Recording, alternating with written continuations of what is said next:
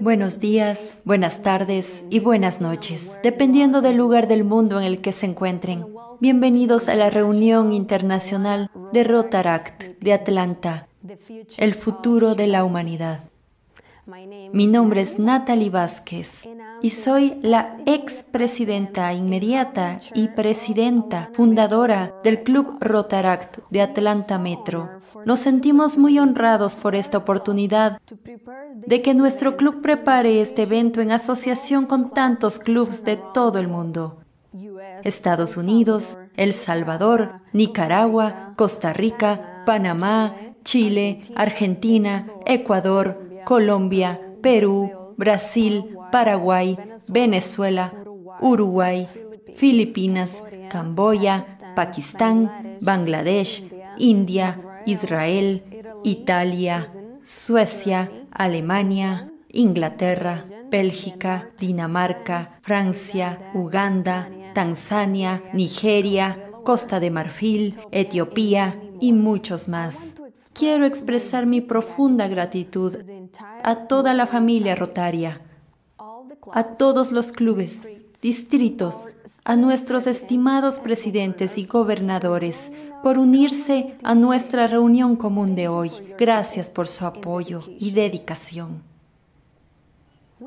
Les hemos invitado a todos para presentar un informe único, preparado especialmente para los rotarios. En este informe, los respetados oradores hablarán sobre los diferentes peligros climáticos y económicos que amenazan a nuestra humanidad hoy en día. Ofrecerán un panorama completo de los problemas y de la gravedad de la situación. Conocerán exactamente lo que le espera al mundo en un futuro próximo y lo que nosotros, como rotarios, podemos hacer para salvar a toda la humanidad. Y ahora paso la palabra al presidente principal de Atlanta Metro Rotaract, Amit Jain. Muchas gracias, Natalie. Buenos días, queridos amigos de la familia Rotaria. Esta es una ocasión trascendental para nuestro club y estoy encantado de que tantos rotarios hayan podido unirse hoy. Y ahora, Paris Sharma, asistente del gobernador del distrito 6900, se unirá a nosotros para dar la invocación. Compañeros rotarios y mis queridos rotarianos de todo el mundo. Ha sido un placer estar hoy con todos ustedes. Me gustaría pedir cada día a Dios Todopoderoso que nos bendiga a todos. Y esta es la oración. Señor, fortalécenos hoy y cada día. Envíanos tus bendiciones y llénanos de más sinceridad y amor por el prójimo para que nuestras mentes y corazones estén abiertos al diálogo y al servicio. Permítenos alcanzar nuestras metas para ser felices a los demás y a nosotros mismos. Apártanos de cualquier idea que pueda perjudicar a nuestro compañero y a nuestra organización rotaria y permítenos ser mejores cada día que tengamos. Gracias, Señor, por todo lo que has hecho por nosotros. Gracias. Muchas gracias. Ahora invito a George Granate, el gobernador del distrito 6900, para el juramento de lealtad. Buenos días y bienvenidos al Distrito 6900. Hoy vamos a hablar del cambio climático y daremos teorías, incluidas las nuestras, sobre cómo ayudar a eliminar el problema y tenerlo bajo control. Hablamos en nombre del distrito 6900. Soy el gobernador de distrito George Grenade y me alegro de tenerles aquí. Espero con gran interés escuchar a nuestros oradores sobre este tema. Y ahora me gustaría pasar a nuestro juramento de lealtad a la bandera americana. Juro lealtad a la bandera de los Estados Unidos de América y a la república a la que representa, una nación bajo Dios, indivisible, con libertad y justicia para todos. Y ahora paso la palabra a nuestro presentador. Gracias. Quiero invitar a Manoj Bharot, el presidente de Emory Dritz Hills, nuestro club patrocinador, que recitará la prueba cuádruple de Rotary. Buenos días a todos. La prueba cuádruple es la base de la formación del carácter adoptada por Rotary International. Los rotarios de todo el mundo la recitan en todas las reuniones. Hoy la recitaré yo. De lo que pensamos, decimos o hacemos. ¿Es la verdad? ¿Es equitativo para todos los interesados? ¿Creará buena voluntad y mejores amistades? ¿Beneficiará a todos los interesados? Muchas gracias. Continuemos. Gracias.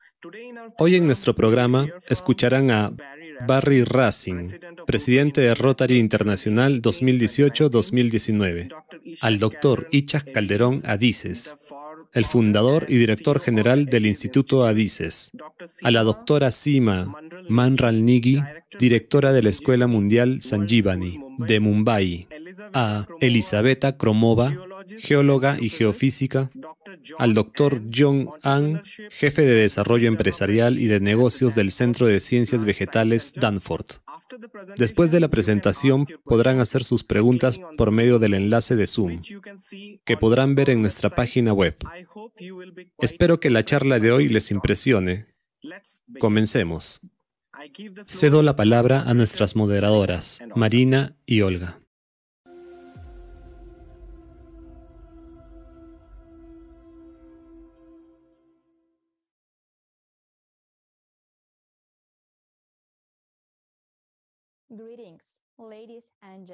Saludos, damas y caballeros. Nos complace dar la bienvenida a todos los presentes hoy. Tenemos rotarios de más de 50 países que se han unido hoy y da mucha esperanza teniendo en cuenta el informe vital que van a escuchar sobre el futuro de la humanidad. Ahora tengo el honor de presentar y dar la bienvenida a una persona muy respetada, nuestro invitado principal, que todos ustedes conocen como el presidente de Rotary International de, de 2018-2019, el señor Barry Racing. Rotario, desde 1980. Recién ha sido director de Rotary y actualmente es vicepresidente del Consejo de de la Fundación Rotaria. Racine recibió el más alto honor de Rotary, el premio Dar de sí antes de pensar en sí, así como otros premios humanitarios por su labor al frente de los esfuerzos de ayuda de Rotary en Haití tras el terremoto de 2010 en ese país. Él y su esposa Esther son donantes mayores de la Fundación Rotaria.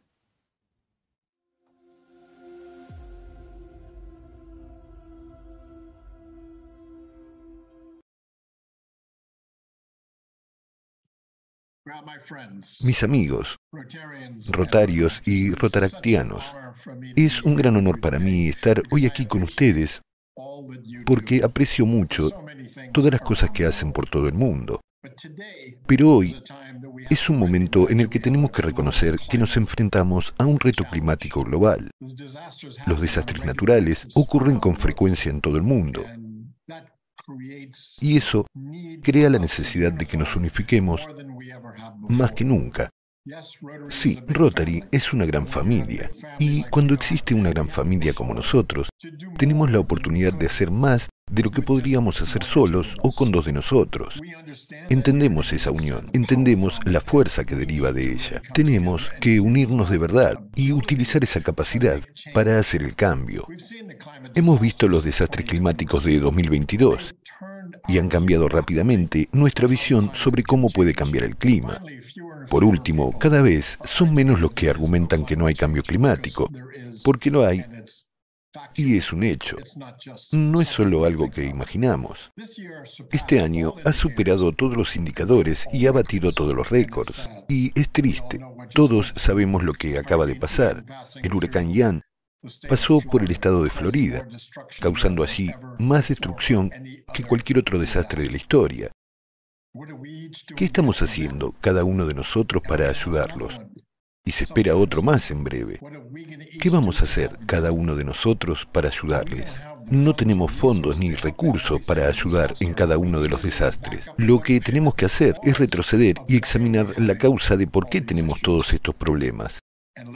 Y tratemos de abordar la causa, que es el cambio climático. Lo sabemos. He visto y he pasado por muchos huracanes. El huracán Dorian en las Bahamas en 2019 fue el peor y el más destructivo. Permaneció durante tres días en dos islas y no se movió. La gente se colgaba de los árboles porque no había suelo en el que estar. Una marejada de seis metros y medio. Porque el agua está más caliente que nunca. Cuando el agua está más caliente, se expande, sube, como está ocurriendo ahora con las mareas reales. Incluso en el estado de Florida, en un día bonito, en la costa, la costa se inunda. Eso es un hecho. Entonces, ¿qué estamos haciendo para resolver este problema climático? Tras el terremoto de Haití, he visto la destrucción total que puede producirse en cuestión de minutos. Ese terremoto destruyó absolutamente gran parte de la principal ciudad de Puerto Príncipe y lo que estaba a su paso hacia el oeste. Destrucción absoluta en cuestión de minutos. 100.000 personas murieron en cuestión de minutos. De 400.000 a un millón de personas, ni siquiera están seguros, se quedaron inmediatamente sin hogar y teníamos que hacer algo al respecto. Eso no está lejos de donde yo vivo. De hecho, me quedé en el balcón de mi casa mirando para ver si la marea de agua que suele estar provocada por un terremoto iba a golpear mi isla y cubrirla también. Así de cerca está de nosotros, así de personal es. Sé que mi país va a quedar bajo el agua. Sé que muchos países insulares de todo el mundo van a estar bajo agua en los próximos 50 años. ¿Vamos a permitir que eso ocurra para que nuestros nietos no tengan el mismo hermoso planeta que tenemos nosotros? Este es un problema, es un reto para toda la humanidad. Rotary es la mejor organización para dar un paso adelante y darse cuenta de que nosotros podemos marcar la diferencia, nosotros podemos hacer un cambio y por eso están hoy aquí, para hablar de ello y comprenderlo. Y sé que la profunda experiencia dentro de Rotary puede aportar respuestas sobre lo que podemos hacer para marcar la diferencia. Estoy muy orgulloso de que la Fundación Rotaria haya añadido el medio ambiente como séptima área de interés, por lo que realmente podemos hacer mucho más de lo que podíamos hacer en el pasado. Siempre hemos realizado proyectos medioambientales, pero ahora Rotary está diciendo esto es importante. Rotary Internacional está diciendo hagamos algo más de lo que hemos hecho antes. Podemos hacerlo. He visto a Rotary en acción. Sabemos que vamos a erradicar la polio. La Organización Mundial de la Salud cree que el año que viene veremos el último caso de polio y están de acuerdo en que eso se debe a que Rotary no se ha rendido. Rotary se ha mantenido hasta el final y lo haremos. Terminaremos el trabajo. Así que les pido que en sus deliberaciones, mientras escuchan a estos increíbles oradores, piensen en lo que pueden hacer individualmente y piensen en cómo, uniéndonos, podemos hacer algo significativo juntos para ayudar a nuestro hermoso planeta a mantener su belleza. Esto afecta a todos nosotros en todo el mundo. No se trata solo de mí en mi pequeña isla de las Bahamas. No se trata de ti en tu comunidad. Está en todas partes. Y nos va a afectar a todos. Así que tenemos que unirnos todos y hacer algo al respecto. Podemos hacerlo de la mejor manera posible porque soñamos lo imposible y luego lo hacemos realidad, lo hacemos posible. Así que gracias a todos por estar aquí, gracias por lo que hacen, gracias por salvar nuestro planeta. Gracias.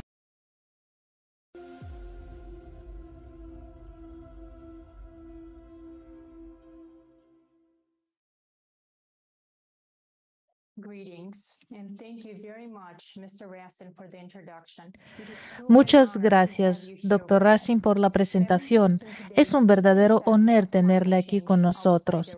Todas las personas ven hoy en día los efectos del cambio climático fuera de sus ventanas. Debemos conocer las verdaderas causas del cambio climático. Ahora nos gustaría presentarles el informe que nunca se ha hecho público y esta presentación fue elaborada exclusivamente para los rotarios, con la esperanza de que la información presentada se utilice para resolver las amenazas globales a las que nos enfrentaremos en un futuro muy cercano. Ahora me gustaría presentar a nuestros dos siguientes oradores. Elizabeth Hromova, geóloga y geofísica, obtuvo su maestría en geología en la Universidad Estatal Lomonosov de Moscú con cursos avanzados de geofísica en Estados Unidos. Elizabeth trabaja actualmente como geofísica del Departamento de Sísmica en Schlumberger, Rusia. Es la jefe del Departamento de Información y Análisis del Cambio Climático del proyecto Sociedad Creativa. Elizabeth dirige el monitoreo global de los desastres naturales que ocurren en nuestro planeta, el análisis de la actividad sísmica y volcánica, así como el estudio exhaustivo de los cambios en la geodinámica y la geofísica de la Tierra.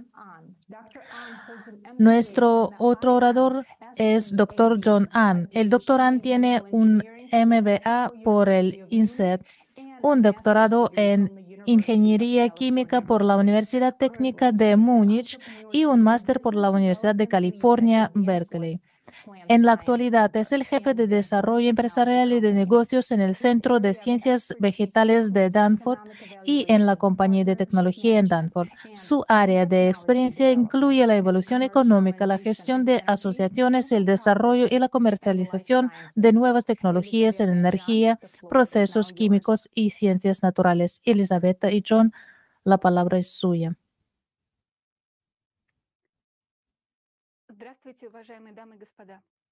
Saludos, damas y caballeros. Es un honor para mí hablar hoy ante ustedes en el Club Rotario, representantes de la comunidad empresarial, personas sensatas cuya inteligencia y trabajo apoyan el desarrollo de la economía y la prosperidad del mundo. Hemos preparado un informe que se centrará en el cambio climático que no está causado por la actividad humana, sino por procesos geodinámicos que ocurren en el interior de la Tierra. Nosotros somos científicos de diferentes países que realizamos un estudio interdisciplinario de los procesos en el interior de la Tierra. Son expertos en geología, geofísica, vulcanología, climatología, oceanología, astrofísica y decenas de otros campos, los que estudian el núcleo del planeta, los volcanes, los terremotos, los rayos cósmicos y los ciclos geológicos. Nosotros somos un equipo internacional de voluntarios que lleva muchos años vigilando y analizando la información sobre el cambio climático. Nosotros somos testigos presenciales que han afrontado y sobrevivido a catástrofes naturales, pero mucha gente no lo ha hecho. Hoy vamos a presentarles paso a paso un, modelo matemático de los cambios críticos que se producirán en nuestro planeta en la próxima década. ¿A dónde va a llevar esto y cuál es la salida? No escucharán esta información en los medios de comunicación oficiales ni en los informes políticos. Vamos a contarles lo que está fuera de la vista del público. Estos hechos no solo se ocultan, sino que se ignoran para no provocar pánico en el público. Lo entendemos. Sin embargo, ese silencio es peligroso porque crea el riesgo de inacción en la resolución de cuestiones de vital importancia. Estamos aquí para ofrecerles los hechos, que pueden cotejar ustedes mismos.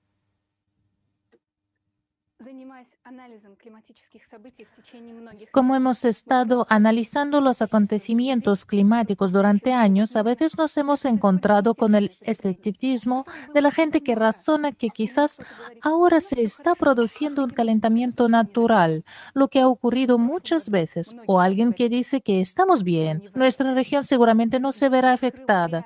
Incluso el año pasado mucha gente dijo eso, pero no este año. Este año ha revelado la verdadera magnitud global de la crisis climática planetaria de la que advertimos hace 10 años. Empecemos por recordar lo que ha ocurrido con el clima en 2022.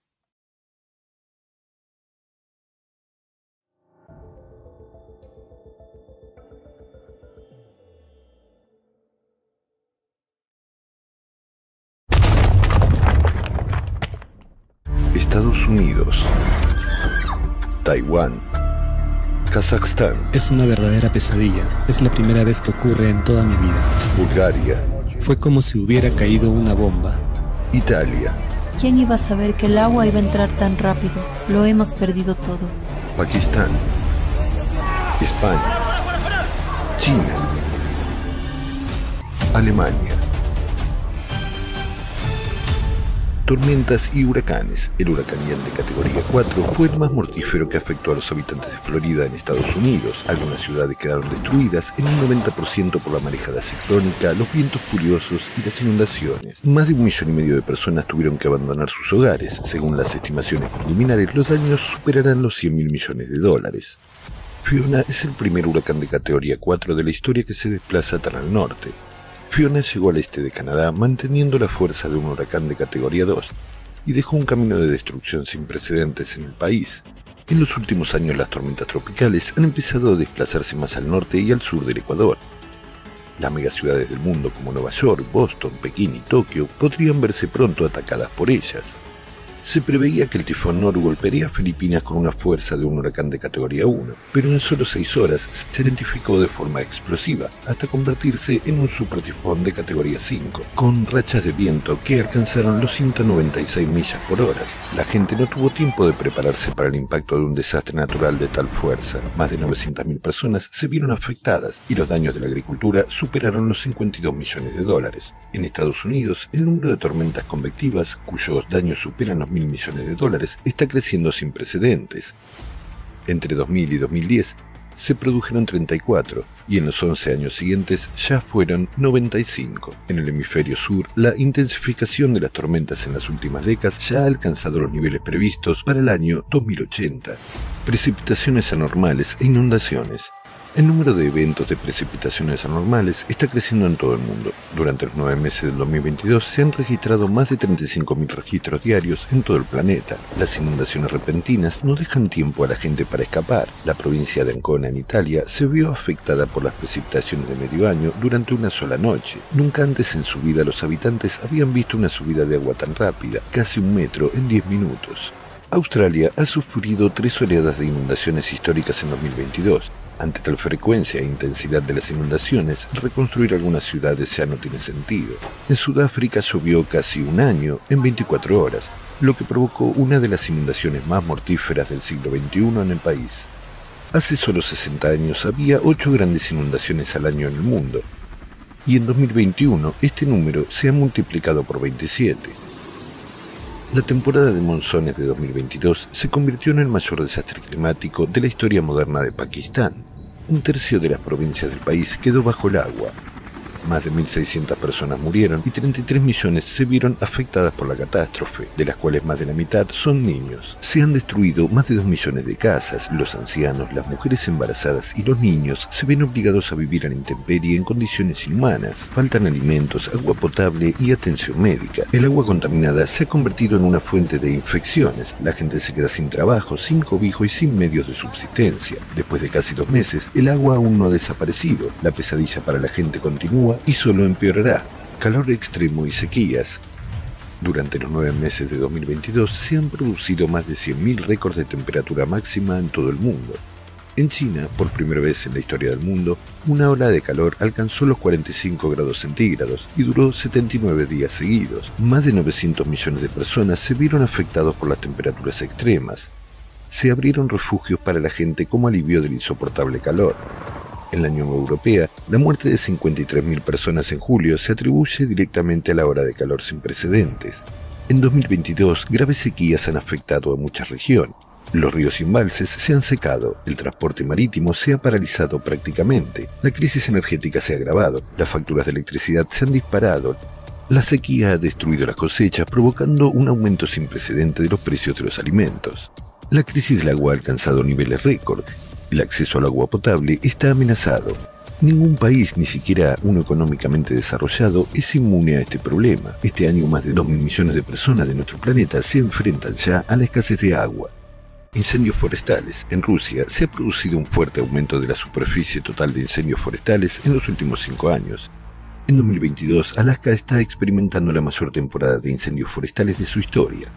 Hace 50 años no existían los megaincendios, pero a principios de octubre de 2022 ya se han producido 16 megaincendios solo en Estados Unidos y muchos más se acercan a esta escala. En Europa, por primera vez desde que se iniciaron las observaciones por satélite, la superficie quemada acumulada en 2022 ha superado hasta ahora las 770.000 hectáreas, lo que supone casi tres veces la media anual. Y en algunos países el aumento de los incendios forestales ha sido realmente impactante. En la República Checa se quema una media de 9 hectáreas al año. Sin embargo, a finales de septiembre de este año, el fuego ya había destruido casi 1.500 hectáreas. Esto es 158 veces más de lo habitual. Los incendios forestales ya no son estacionales. Ahora no paran ni siquiera en invierno. Y los vientos huracanados propagan el fuego a una velocidad vertiginosa. En la provincia argelina del Taref, los vientos de más de 90 km por hora hicieron que las llamas se extendieran en cuestión de minutos, sin dejar a la gente la posibilidad de escapar. Los incendios se están produciendo en lugares donde casi nunca se habían producido. Europa Central, las selvas tropicales de Sudamérica e incluso el Ártico están ardiendo. Lo que se predijo para el año 2100 ya está ocurriendo hoy ante nuestros ojos. En 2022 se ha producido un salto sin precedentes en la potencia y cantidad de los desastres naturales y a juzgar por la progresión seguirán aumentando a una velocidad récord.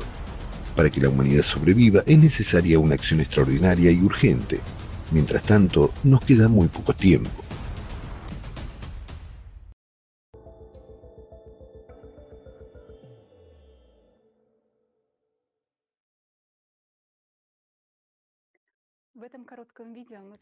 En este breve video hemos mostrado solo una pequeña parte del enorme número de desastres climáticos que se han producido durante nueve meses de este año. Pero incluso estos ejemplos muestran lo anormal e imprevisible que se han vuelto los cataclismos y lo importante que es su progresión. Este año la gente ha visto ha visto con sus propios ojos lo intensa que se ha vuelto la crisis climática global. Hoy las dudas de todos se han disipado. Mucha gente se está asustando. Pero lo más aterrador es lo que nos espera a continuación porque la progresión va en aumento. Lo peor de todo es que todavía nadie ha sido capaz de ofrecer una solución verdaderamente viable a los progresivos desastres climáticos. En el informe de hoy plantearemos las tres cuestiones clave. La primera, ¿cuál es la verdadera causa de la escalada de los desastres climáticos? Segunda, ¿qué ocurrirá a continuación? Y tercera, ¿cuál es la solución? Hemos realizado cálculos precisos, hemos construido modelos matemáticos y previsiones analíticas. Como resultado de nuestras investigaciones, hemos llegado a la conclusión muy razonada de que la causa del cambio climático no es el aumento del CO2 antropogénico, el problema no es solo que las temperaturas del planeta estén aumentando actualmente, sino que también se está produciendo un aumento del número de anomalías en las profundidades del planeta. Por lo tanto, la razón del aumento de las catástrofes es otra. Veamos que los hechos de las múltiples anomalías térmicas que apuntan a problemas en el interior del planeta.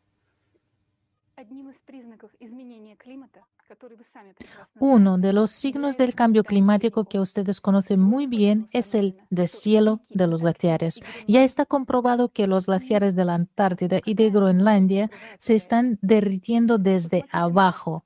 Pero ¿cuál es la amenaza que hay detrás? Por favor, miren el mapa del centro. El color rojo indica la zona donde la Antártida ha perdido la mayor parte de su hielo desde 2003. Como pueden ver claramente en el mapa, se trata solo de la Antártida occidental. ¿Por qué solo la Antártida occidental se está derritiendo a causa del calentamiento global? Los geólogos saben muy bien que la Antártida Occidental es un continente relativamente joven con una corteza fina. En el mapa de la izquierda puede ver las zonas amarillas y rojas que muestran la delgada corteza, la parte oriental. Está representada por una placa gruesa y masiva. En la parte derecha del mapa tectónico pueden ver la diferencia entre la Antártida occidental y la oriental. Es bien sabido que la Antártida es también una región volcánica activa. En la actualidad ya se han descubierto más de 140 volcanes bajo sus hielos. Fíjense bien, ¿dónde están todos estos volcanes? se encuentran exactamente en la Antártida Occidental y la mayoría de ellos están situados exactamente donde los glaciares se están derritiendo. Es posible que hayan oído que hay dos glaciares en la Antártida que son los que más se están derritiendo, son Isla Pina y Thwaites. Pueden verlos marcados con flechas rojas en el mapa de la izquierda. Estos glaciares se denominan glaciares del juicio final.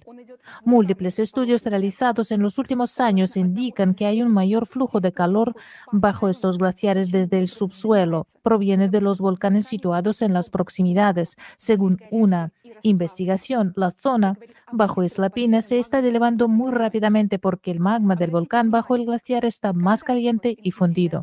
Esto sugiere un rápido ascenso del magma en esta región. Observen cuándo comenzó el intenso deshielo de los glaciares antárticos. Eso ocurrió en 1995. Recuerden este año.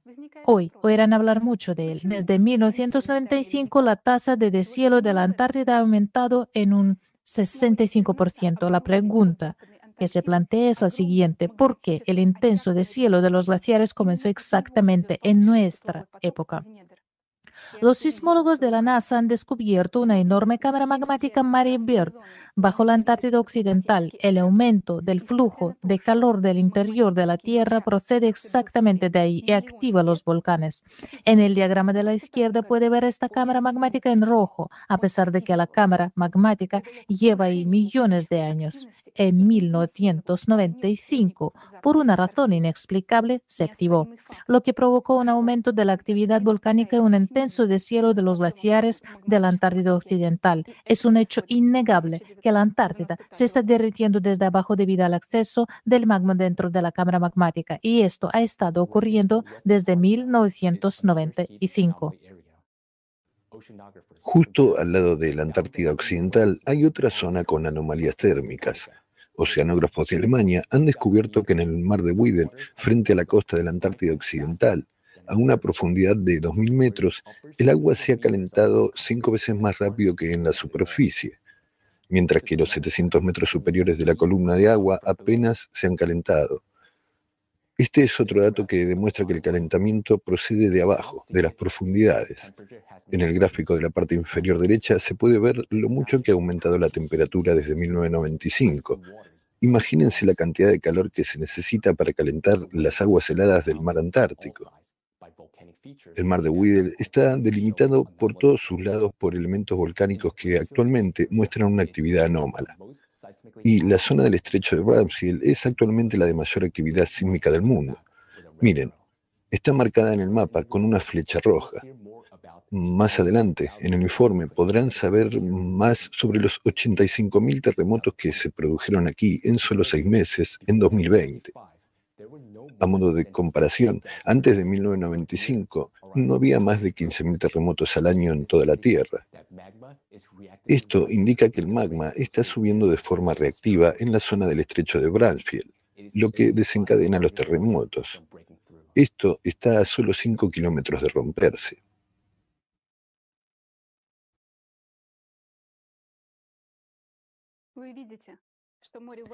Ustedes ven que el mar de Weddell, como toda la Antártida Occidental, también se está calentando desde 1995 y esto se debe al aumento del magma que va acompañado de un incremento extremo de los terremotos. Ustedes son personas inteligentes y comprenden perfectamente que el ser humano no puede influir en la actividad sísmica en el fondo del océano, además en la Antártida. Se sorprenderán, pero en la parte central de Groenlandia se están produciendo ahora procesos similares. Entonces, ¿de dónde procede el aumento de flujo de calor bajo Groenlandia?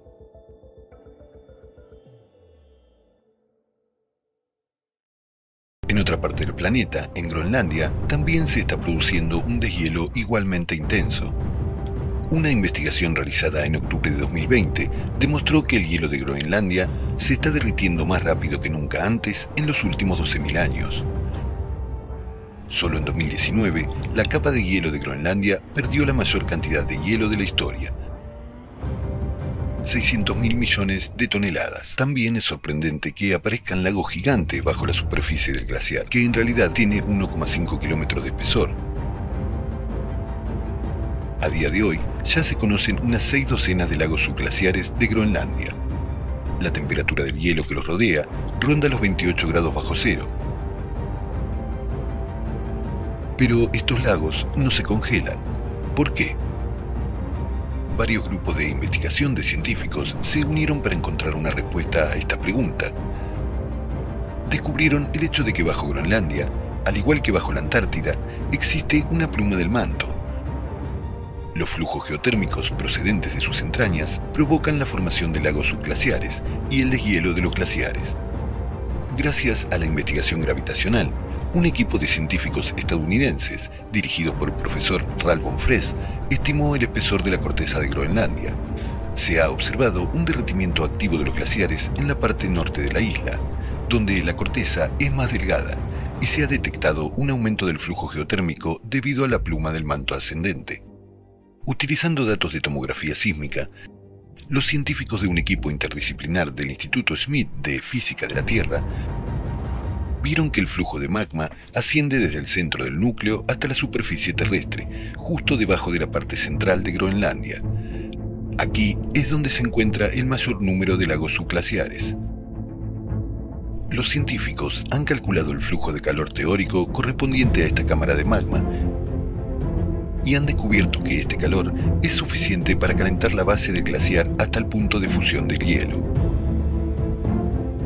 Estos mismos resultados han sido confirmados por estudios similares realizados con tecnología de aprendizaje automático.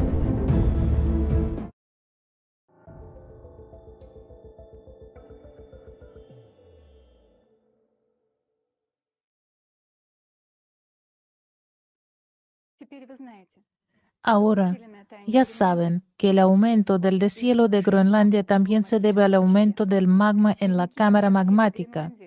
Los glaciares de la Antártida y de Groenlandia han comenzado a derretirse desde abajo, desde 1995, y esto está ocurriendo más rápido que en cualquier otro momento de los últimos 12.000 años. Esto sugiere que no ha habido un aumento tan fuerte del magma en un periodo de 12.000 años, pero resulta que exactamente este periodo de 12.000 años tiene una gran importancia. A continuación aprenderán por qué el magma de las cámaras magmáticas ha empezado a comportarse de forma tan extraña. ¿Cómo esto amenaza a la humanidad y cuándo ocurrirá? Aparte del deshielo de los glaciares, los océanos también muestran importantes anomalías térmicas. Echemos un vistazo a dónde está ocurriendo esto.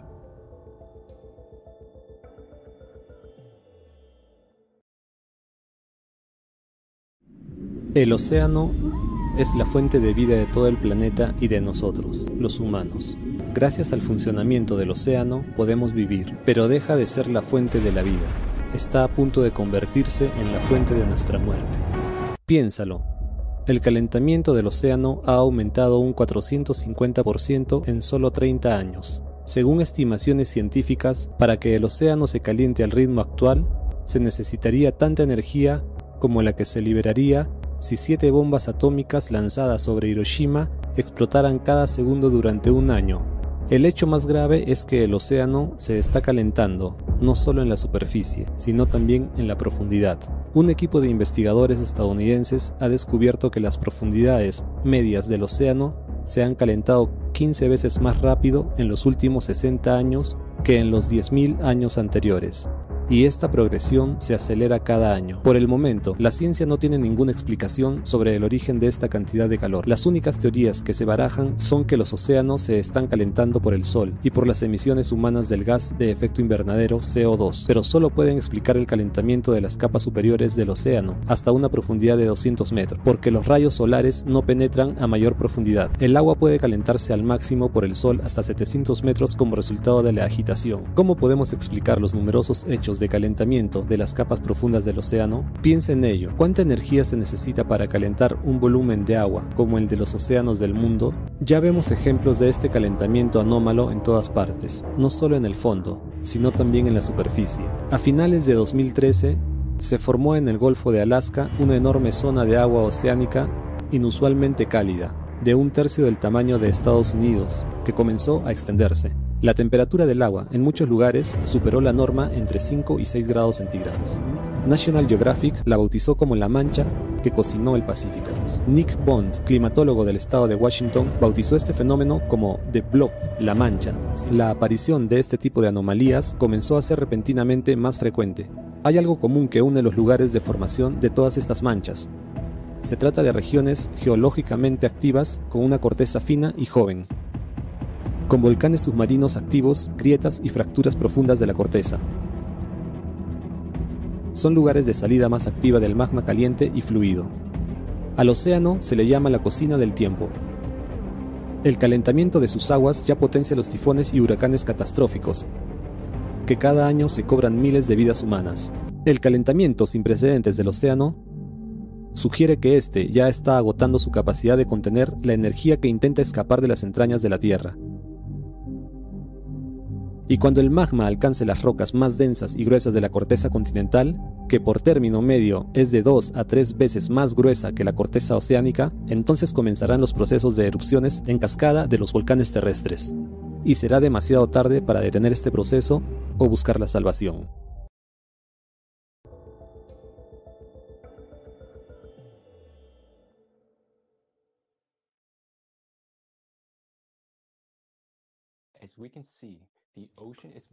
Como podemos ver, el océano se está calentando en el fondo marino, no solo en el mar de Weddell, sino en todo el mundo.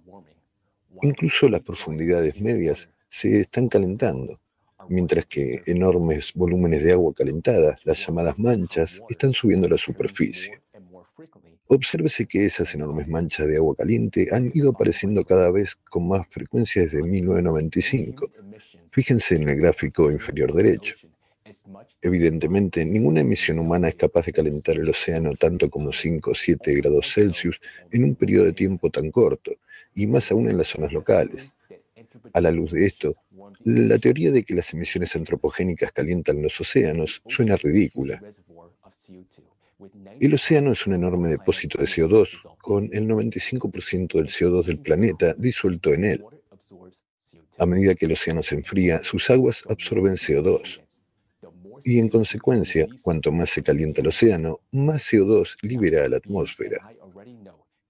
Ahora, bien, ustedes y yo ya sabemos que el océano es calentado por el magma del interior de la Tierra. Así que ahí está la razón del aumento del CO2 en la atmósfera.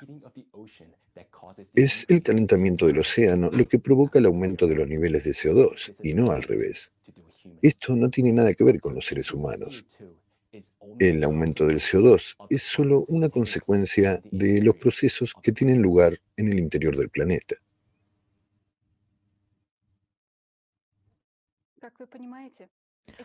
Como pueden ver, estos hechos indican que toda nuestra actual agenda climática para reducir el CO2 en la atmósfera es una pérdida de tiempo y dinero, incluido el suyo.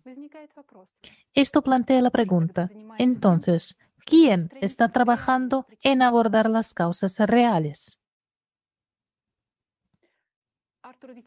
Arthur Viterito, profesor del Instituto Maryland, también señaló que desde 1995 varios parámetros oceánicos y atmosféricos han comenzado a cambiar, desde el año 1995 la humedad atmosférica comienza a aumentar, lo que se debe al calentamiento del océano desde abajo. Fíjense, los cambios en 1995 están marcados en los gráficos con flechas rojas. El profesor Arthur Veterito descubrió que en 1995 la actividad sísmica comenzó a aumentar en un ritmo sin precedentes a lo largo de los límites de las placas oceánicas delgadas en los océanos medios. Observen el mapa de la derecha que muestra el aumento de esta actividad y la flecha roja del gráfico indica un pico de terremotos en 1995. Saquemos conclusiones intermedias. Entonces, desde 1995 se ha producido un intenso ascenso de magma. Esto da como resultado Primero, un aumento de deshielo de los glaciares de la Antártida Occidental y de Groenlandia de abajo hacia arriba. Segundo, el calentamiento del mar de Weddell. Tercero, un aumento de número de anomalías térmicas en el océano. Cuarto, el aumento de la actividad sísmica a lo largo de los límites de las placas en los océanos. A continuación, les hablaremos de procesos aún más anómalos en el interior de nuestro planeta, que comenzaron en 1995.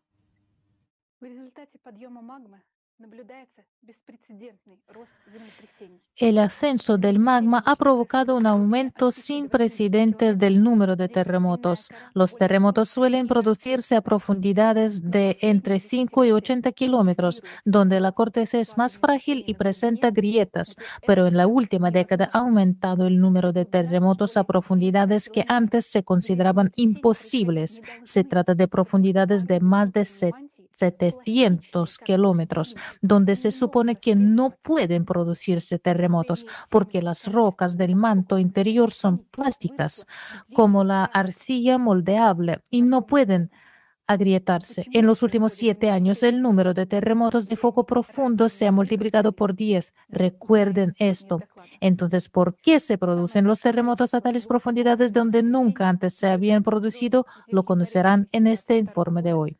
El mayor número el mayor número de terremotos de foco profundo se observa en la zona en la que el volcán Unga Tonga, Unga Abai, entró en erupción en enero de 2022. Miren, está marcado con una flecha roja en el mapa y lo peor es que está justo fuera de la fosa de las Marianas, que tiene la corteza oceánica más delgada, apenas 5 kilómetros. Este es un hecho importante. Por favor, tomen nota de esto también. La actividad sísmica está aumentando tanto en el fondo del océano como en la Tierra. Están surgiendo terremotos incluso en regiones en las que nunca antes se habían producido. El número de terremotos, su magnitud y su energía están aumentando. Hay que destacar que en 1995 se produjo el primer aumento claro del crecimiento de los terremotos. Observen el mapa que tiene delante. Representa los terremotos antes y después de 1995. Puede ver el hecho de que los terremotos empezaron a alejarse de los bordes de las placas y a producirse en nuevos territorios. Es importante señalar que el crecimiento registrado de la actividad sísmica en los últimos 30 años no tiene nada que ver con el número de sensores sísmicos en el planeta. Fíjense en el gráfico. Los puntos negros muestran muestran continuamente los eventos que se empezaron a registrar en todo el planeta, lo que indica que la red de observación es muy densa. En 1973, el número de estaciones sísmicas instaladas en todo el mundo ya era suficiente para registrar todos los terremotos de magnitud 4 o superior, independientemente del lugar donde se produjeron. Veamos qué significa esto para nosotros, la gente.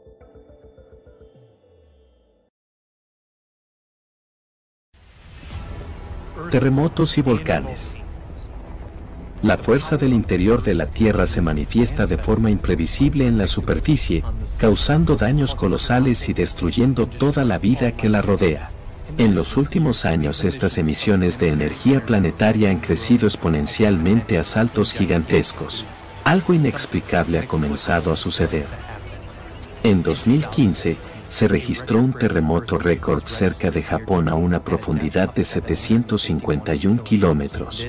Esto nunca se había visto antes y de hecho era considerado imposible por la comunidad científica. Se creía que los terremotos solo se producían en la corteza y el manto superior de la Tierra, cuando los bloques de placas litosféricas se rompían y desplazaban. A grandes profundidades, la materia es más maleable y no se comporta como un cristal quebradizo, sino como plastilina. Allí no hay nada que se pueda romper, pero los terremotos ocurren, y eso es un hecho. Lo horrible es que su número y su magnitud van en aumento.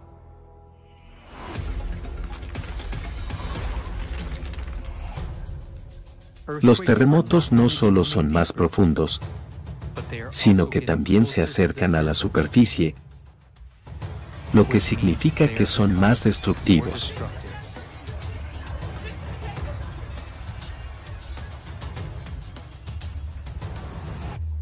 Hoy en día, cada vez más se concentran a una profundidad de unos 10 kilómetros. Por ejemplo, a principios de abril de 2022, se produjo cerca de Nueva Caledonia toda una serie de 36 eventos sísmicos de magnitud significativa, de 4,5 a 7. Solo un terremoto de magnitud y profundidad similares, ocurrido en agosto de 2021 en Haití, causó daños mortales y mató a más de 2.200 personas. La amenaza mortal se eleva cada vez más a la superficie de la Tierra.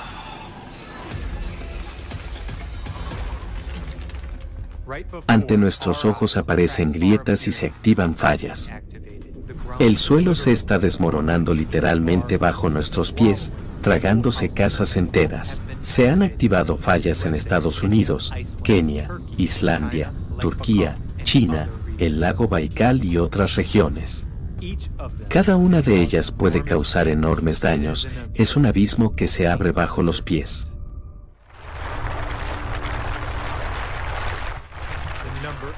El número de enjambres sísmicos observados, es decir, de agrupaciones de sacudidas rítmicas, está aumentando en el planeta. Un enjambre se caracteriza por eventos sísmicos de magnitudes casi similares que se producen a intervalos cortos en un área local. El número de eventos sísmicos en los enjambres de terremotos individuales ha aumentado de unidades y decenas a cientos y a veces miles, su magnitud y duración han aumentado. Esto se debe a la intrusión de magma y gases calientes en las microgrietas de las rocas.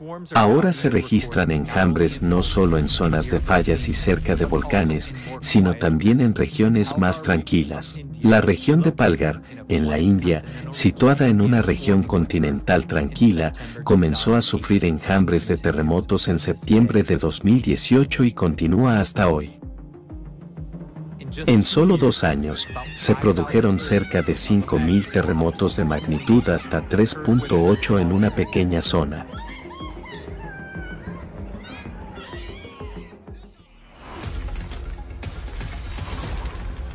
Y lo que está ocurriendo desde agosto de 2020 en el estrecho de Bransfield, frente a la Antártida, ha sido descrito por los científicos como una enorme intrusión de magma. Se han detectado unos 85.000 terremotos en los primeros seis meses, con una magnitud máxima de 6. Normalmente, estos procesos se producen a lo largo de escalas de tiempo geológicas, a diferencia de lo que ocurre en el transcurso de una vida humana, dijo la coautora del estudio, Simone Sesca, sismóloga del Centro de Investigación de Potsdam. El magma está devorando literalmente la placa litosférica desde dentro, habiendo recorrido dos tercios del camino hasta la superficie en seis meses. Solo quedan unos 5 kilómetros de roca antes de que se produzca una ruptura catastrófica. Y esto es solo un ejemplo. Cosas similares están sucediendo en todas partes.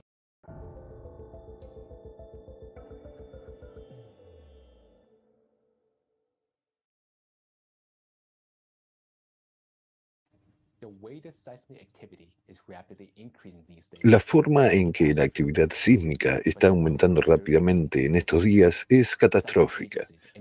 Pero lo más absurdo es que las agencias sísmicas, las bases de datos sísmicos internacionales, intentan ocultar el hecho de que el número y la magnitud de los terremotos están aumentando. Hasta 2014, las tendencias de los terremotos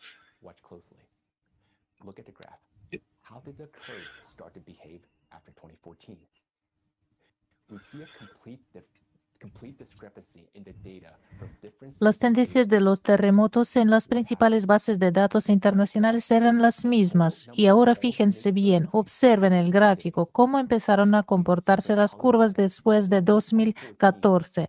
Vemos una completa discrepancia en los datos de las diferentes bases de datos sísmicas. ¿Qué ocurrió? Este gráfico muestra el número total de todos los terremotos únicos de diferentes bases de datos. Pueden ver en las barras de colores que hasta 2014 las bases de datos registraban los mismos conjuntos de terremotos, pero desde 2015 han empezado a registrar diferentes conjuntos de terremotos de forma caótica, independientemente de la, de la región.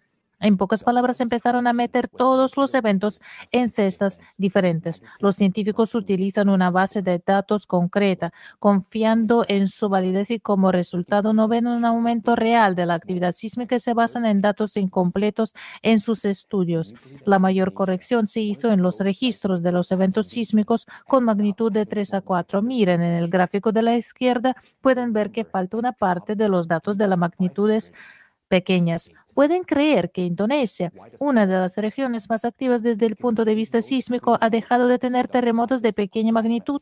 Su número ha descendido de 3.500 a 8. ¿Por qué los pequeños? Porque reflejan más claramente el proceso del ascenso de magma. Su número es el primero en aumentar y hay muchos más ejemplos de distorsión de los datos y de infravaloración de las magnitudes. En realidad, se están produciendo terremotos mucho más fuertes de lo que se nos dice. El aumento real de la actividad sísmica en el planeta tiene este aspecto. Pueden descargarse ustedes mismos las bases de datos sísmicas y verificar nuestra información y también verán cómo se produce esta estafa. No los juzgamos, entendemos que recurren a esos métodos porque no ven ninguna salida y no quieren sembrar el pánico entre la gente, pero podemos llamar verdaderos científicos a los que hacen esto.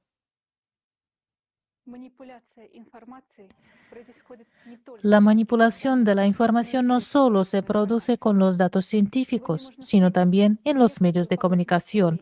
Hoy en día se pueden encontrar dos teorías opuestas sobre el cambio climático. La primera es que el clima está cambiando como resultado de las emisiones antropogénicas de CO2 y la segunda es que el clima no está cambiando en absoluto. Hay medios de comunicación que apoyan una u otra teoría promoviéndola, pero la verdad es que ambas teorías están patrocinadas por las mismas fuentes, mientras que los medios de comunicación en ambos casos son propiedad de los mismos maestros. Supuestamente se nos da a elegir con dos hipótesis, pero son igualmente irrelevantes para la realidad. Hay una manipulación mental masiva en un momento en que la campana debería haber sonado hace mucho tiempo. Esto puede compararse asociativamente con una ciudad en llamas. Imagínense que usted y yo vivimos en una ciudad en la que se ha iniciado un incendio. Las casas de las afueras de nuestra ciudad están ardiendo. Nos preocupamos y hacemos la pregunta, ¿qué está pasando? Inmediatamente se nos ofrecen diferentes respuestas para elegir. Algunos dicen, no es un incendio en absoluto, es una alucinación, una fantasía, no hay nada que se acerque a usted. Es solo un destello, una puesta de sol, no te preocupes. Otros dicen, son solo chicos corriendo con linternas. Otros dicen, es un rebaño de vacas y sus reflejos están coloreando el cielo. No son incendios. Vivan en paz, duerman y descansen bien. Mientras tanto, otros nos invitan activamente. Miren, hay hombres luchando por el dinero, miren. Oh, qué hermoso discurso pronuncia el gobernador de nuestra ciudad. Apresúrense a escuchar. Nosotros, los residentes de la ciudad, vemos y oímos todo eso. ¿Y qué se supone que debemos hacer? Vemos que las casas de nuestros vecinos ya están ardiendo y según todas las leyes la nuestra será la siguiente. Entonces, ¿qué debemos hacer? Debemos decirles, duerman bien, su casa no ardea hoy, sino mañana. Así que no hay necesidad de entrar en pánico hasta mañana para no estar nerviosos. O debemos despertar a nuestro vecino lo antes posible. Sí, se despertará y se asustará, pero las emociones y las hormonas en él se activarán, lo que añadirá fuerza a sus músculos para ir a buscar agua en cubos y apagar rápidamente el fuego en las casas vecinas antes de que se queme la suya. No es solo lo que se supone que debemos hacer si queremos salvar nuestra casa, o de lo contrario se quemará definitivamente. Vamos a callar o apagar el fuego. Basta de mentiras. Es hora de apagar el fuego. Por supuesto, iremos por cubos y correremos a apagarlo mientras podemos. De lo contrario, mañana todas las casas arderán junto con nosotros. Debemos actuar porque somos los únicos que podemos apagar el fuego. Nadie más que nosotros. En este ejemplo, apagar el fuego consiste en informar a la humanidad sobre la situación real del clima en el planeta. Los medios de comunicación y sus propietarios no lo hacen porque no tienen ninguna solución para esta situación. Para mantener a las masas tranquilas y estables y evitar el pánico, se ven obligados a mentirnos. En realidad hay una salida al colapso climático, pero para ello todo el mundo debe despertar, informarse sobre los acontecimientos reales y venideros y empezar a actuar. La gente necesita conocer la verdad. Más adelante en el informe revelaremos paso a paso lo que ocurrirá con el clima, cuándo ocurrirá y qué conducirá y lo más importante, cuál es la salida de esta situación para toda la humanidad. Volvamos a los procesos en el interior del planeta. ¿Qué ha sucedido en el planeta desde 1995? Este año comenzaron a producirse una serie de cambios sin precedentes en el cambio magnético del planeta. El polo norte magnético comienza a desviarse rápidamente a una velocidad de cuatro veces superior a lo normal. Al mismo tiempo, el campo magnético se debilita diez veces más rápido que antes. El, debilitamiento del campo magnético afecta ya incluso las capas superiores de la atmósfera, reduciendo su densidad y enfriándolas. Pero eso no es todo. En 1995, simultáneamente con el desplazamiento del polo magnético, el eje de rotación del planeta cambió bruscamente de dirección y comenzó a moverse 17 veces más rápido que antes. El eje de rotación del planeta comenzó a cambiar su trayectoria. Observen el gráfico de la derecha. Los círculos azules representan aquí el eje de rotación tal y como era antes de 1995. Los círculos naranjas indican la nueva trayectoria, que muestra que el eje de rotación de la Tierra se está desplazando lateralmente. Mientras tanto, desde 1995 se ha observado una de las etapas de aceleración sin precedentes de la rotación del planeta. La aceleración se produce a saltos. El planeta se acelera bruscamente, luego se eh, ralentiza un poco, pero en cada etapa posterior se acelera aún más. Fíjense, las líneas amarillas del gráfico son líneas de tendencia que indican el ritmo al que se acorta la duración del día. Por ejemplo, la línea de la izquierda es más plana, mientras que la línea de la derecha que muestra la aceleración a partir de 2016 es casi vertical, lo que significa que la duración del día se acorta muchas veces más rápido. ¿Qué significa esto? Que nuestro planeta está girando drásticamente como una peonza y cada vez lo hace más rápido. Entonces, ¿cuáles son las causas de los cambios en el campo magnético, la trayectoria del eje de rotación del planeta y la velocidad de rotación que comenzaron en 1995? Pocas personas conocen la verdadera amenaza nuclear. La verdadera amenaza nuclear es el núcleo, es decir, el núcleo de nuestro planeta. El núcleo de nuestro planeta es todo un sistema que sincroniza y estabiliza todos los procesos de la Tierra, desempeña un papel fundamental en los cambios climáticos que se están produciendo ahora mismo en nuestro planeta. ¿Por qué? Porque la rotación del núcleo forma el campo electromagnético y la gravedad, protege la atmósfera y preserva así las condiciones para la vida en la Tierra. Durante mucho tiempo, la rotación del núcleo se mantuvo sin cambios, pero hace unas décadas la situación cambió radicalmente. Todo lo que nosotros ya sabemos sobre las anomalías en el campo magnético, la rotación de la Tierra sugiere que se ha producido un mal funcionamiento en el propio núcleo y esto es una catástrofe. Entonces, ¿qué está ocurriendo con el núcleo de nuestro planeta? Veamos un video.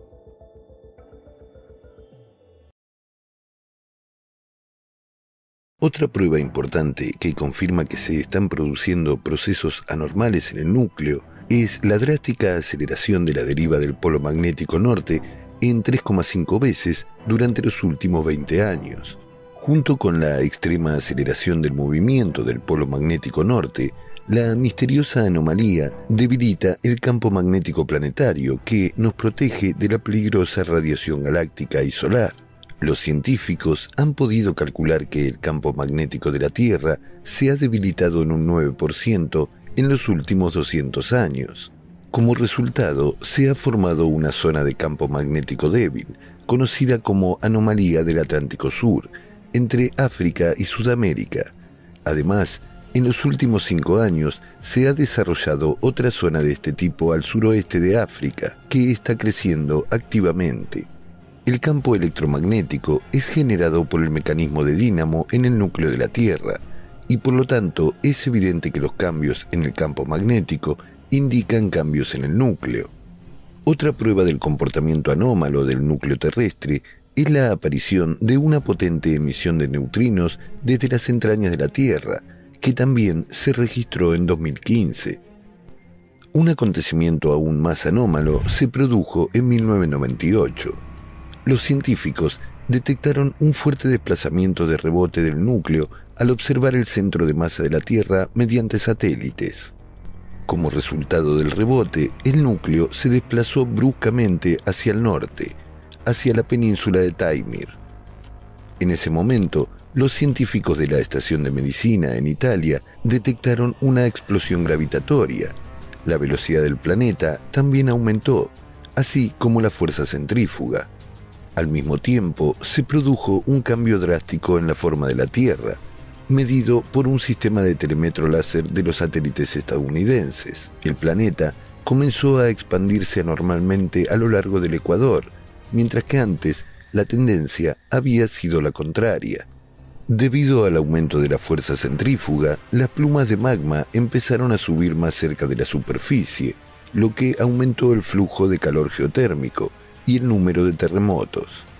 Como resultado, comenzaron a formarse nuevas fallas y grietas, a través de las cuales el agua de la superficie comenzó a escapar hacia las profundidades de la Tierra.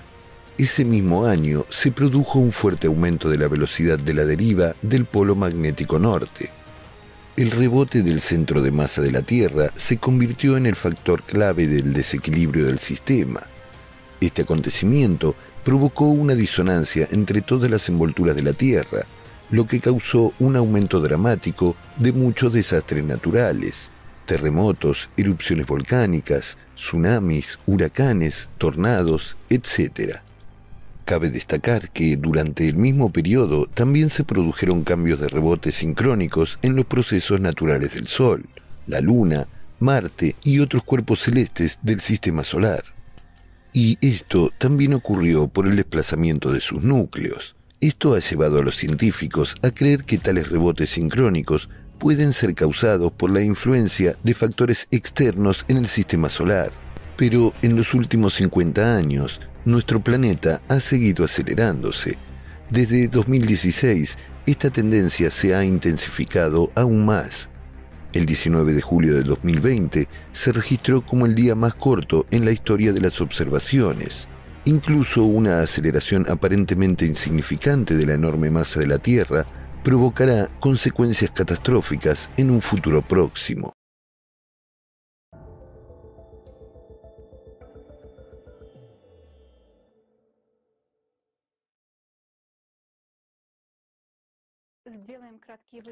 Hagamos unas breves conclusiones a partir del video. Como comprenden, en 1995 comenzaron a producirse procesos destructivos irreversibles en el núcleo de nuestro planeta. Esto puede verse en el cambio del campo magnético. Y como consecuencia, en 1998 se produjo un salto que exacerbó muchas veces todos los procesos. Como resultado, el núcleo de la Tierra se desplazó bruscamente hacia el norte, hacia Siberia. Ahora estamos observando una desestabilización completa del núcleo y es importante comprender que el desplazamiento del núcleo afecta al movimiento del magma en el interior del planeta. Observen la trayectoria del desplazamiento del núcleo en 1998. El rebote del núcleo provocó dos oleadas ascendentes de magma del interior de la Tierra en direcciones opuestas. Un flujo de magma se desplazó hacia la Antártida Occidental y el otro hacia Siberia. ¿Qué está ocurriendo ahora en Siberia? Algo que nunca había ocurrido ahí. En concreto, en las últimas décadas se han registrado en Siberia una serie de fenómenos muy anómalos en las latitudes septentrionales, derretimiento del permafrost desde abajo, incendios bajo la nieve y agua hirviendo en los pozos.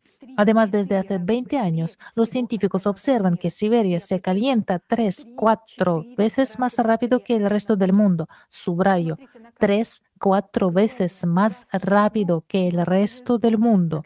Fíjense en la mapa. La enorme mancha roja muestra cómo la temperatura media en Siberia está cambiando más rápido que en el resto del mundo en las últimas décadas. A medida que el magma asciende, comienza a calentar la placa desde abajo y hace hervir el agua subterránea, pero el magma está subiendo no solo en Siberia y la Antártida Occidental. ¿Dónde más está subiendo el magma y a qué conduce? Echemos un vistazo a este video.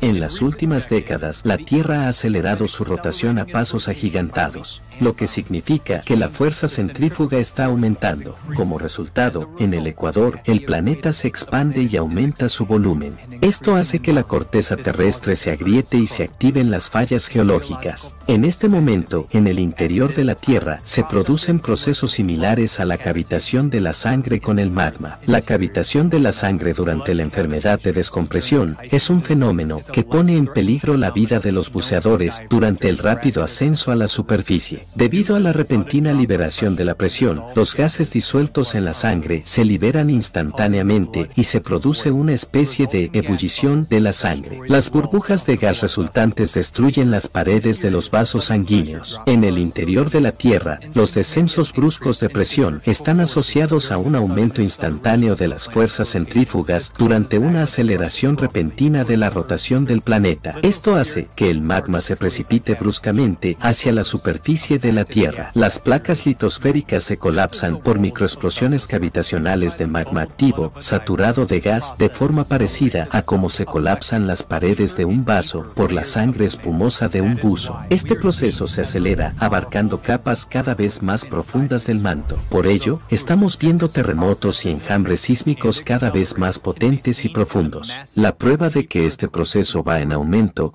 y se acelera se puede ver en el enorme terremoto de doble profundidad en Perú. Mientras tanto, la expansión e intensificación de la presión sobre la corteza debido a la cavitación del magma sirve para intensificar el proceso de erosión. ¿Qué significa esto para nosotros? Pronto veremos erupciones y terremotos de una magnitud que nuestra civilización nunca ha experimentado. La cuenta atrás del mecanismo de relojería de la bomba de magma dentro de nuestro planeta ya ha comenzado. Bajo la embestida de un ataque masivo, desde el interior de la Tierra, la corteza oceánica más delgada ya está cediendo su posición. El océano ha contenido hasta ahora esta potencia, pero las erupciones están pasando a la fase terrestre. Tonga es la prueba más clara de ello. Tiene el mayor número de terremotos de foco profundo, y solo la erupción del volcán Unga Tonga, Unga Apai, del 15 de enero de 2022 afectó al 80% de la población de la región circundante. Si un volcán puede hacer eso, ¿qué podemos esperar de una erupción masiva de volcanes terrestres? Al fin y al cabo, ya observamos su sincronización. La corteza continental más gruesa aguanta por ahora, pero no durará mucho. Esto amenaza con provocar un invierno volcánico y una nueva edad de hielo. El poder violento del magma ya ha despertado volcanes que han estado dormidos durante cientos y miles de años. Nuestro planeta se parece cada vez más a un campo de minas donde los proyectiles empiezan a detonar como una reacción en cadena.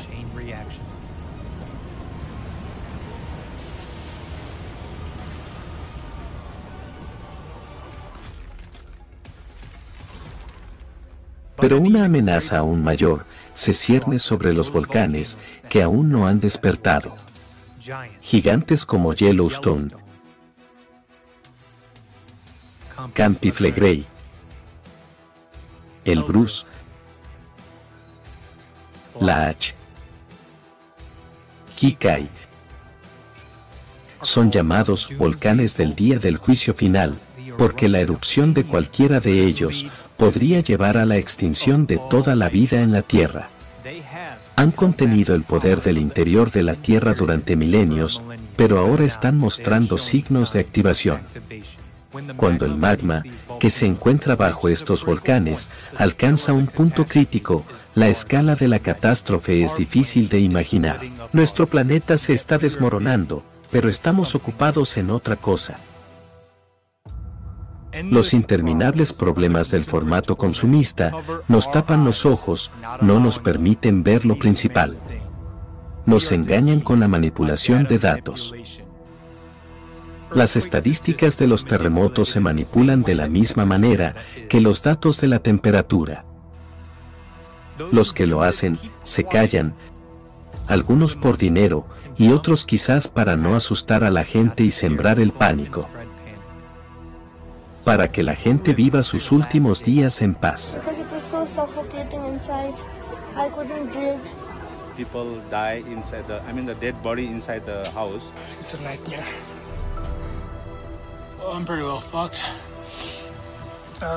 Uh, para que vayamos directamente al precipicio, con los ojos cerrados, mientras alguien lo sabe, pero se esconde deliberadamente o tiene miedo de decir la verdad.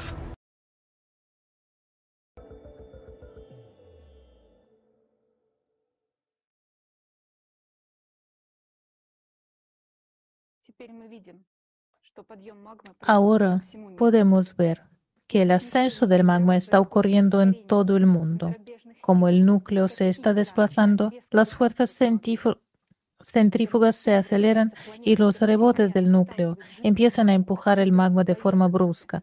Cuanto más rápido gira el planeta, más fuerte empuja el magma líquido desde el núcleo hacia la superficie. Esto ocurre según el principio de la centrifugación. Y esto no ocurre a lo largo de millones de años, sino ahora mismo.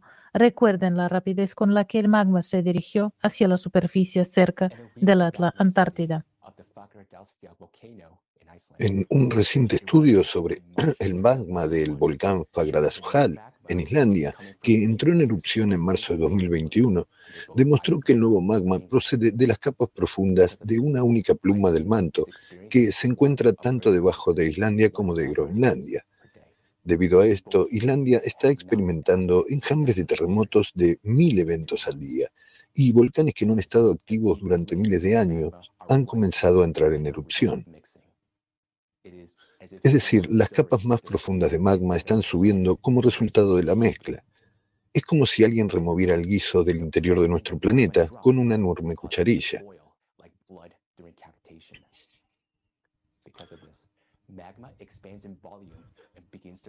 A medida que asciende la presión del magma, disminuye y hace que hierva, como la sangre durante la cavitación. Debido a esto, el magma se expande en volumen y comienza a presionar, erosionar y calentar más la corteza terrestre.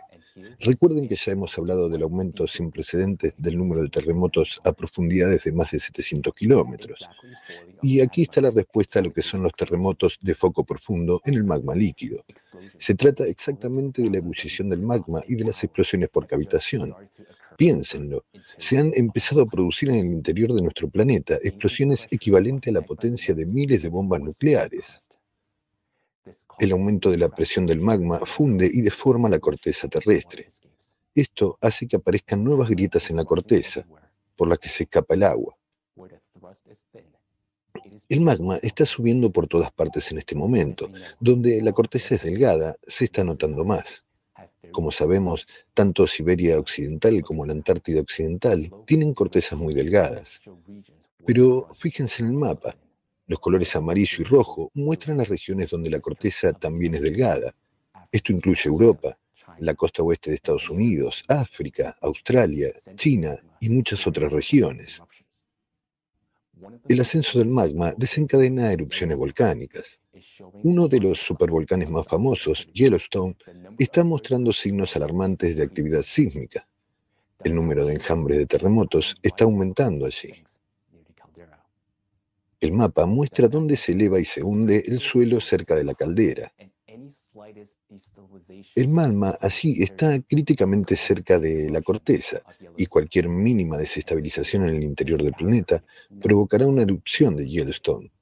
Y esto significa una catástrofe, no solo para Estados Unidos, sino para toda la humanidad. Los supervolcanes reaccionarán sin duda cuando el magma se acerque. El movimiento del núcleo del planeta aumenta la presión del magma. Y cuando la presión alcance un punto crítico, el magma estallará en forma de volcanes explosivos. ¿Recuerdan que hemos mencionado la fosa de las Marianas. Es el lugar donde la corteza oceánica es más delgada, solo 5 kilómetros, y donde se producen la mayor cantidad de terremotos en profundidad, es decir, la mayor cantidad de explosiones de magma por cavitación. Y más aterradora que la explosión de Yellowstone es la previsión de un terremoto de magnitud 10 cerca de la fosa de las Marianas. Nunca se han producido terremotos tan potentes en la memoria de nuestra civilización. Esta potencia significa que el magma desgarrará fácilmente la corteza de 5 kilómetros. Más adelante conocerán las consecuencias de la erupción del magma en la fosa de las Marianas. ¿Cuáles son las razones de esta inestabilidad del núcleo de la Tierra y de la aceleración de nuestro planeta? ¿Qué está empujando el magma hacia el exterior? Un análisis detallado de los datos geólogos geológicos perdón, ha demostrado que ya se produjeron cambios catastróficos similares en nuestro planeta hace 12.000 años.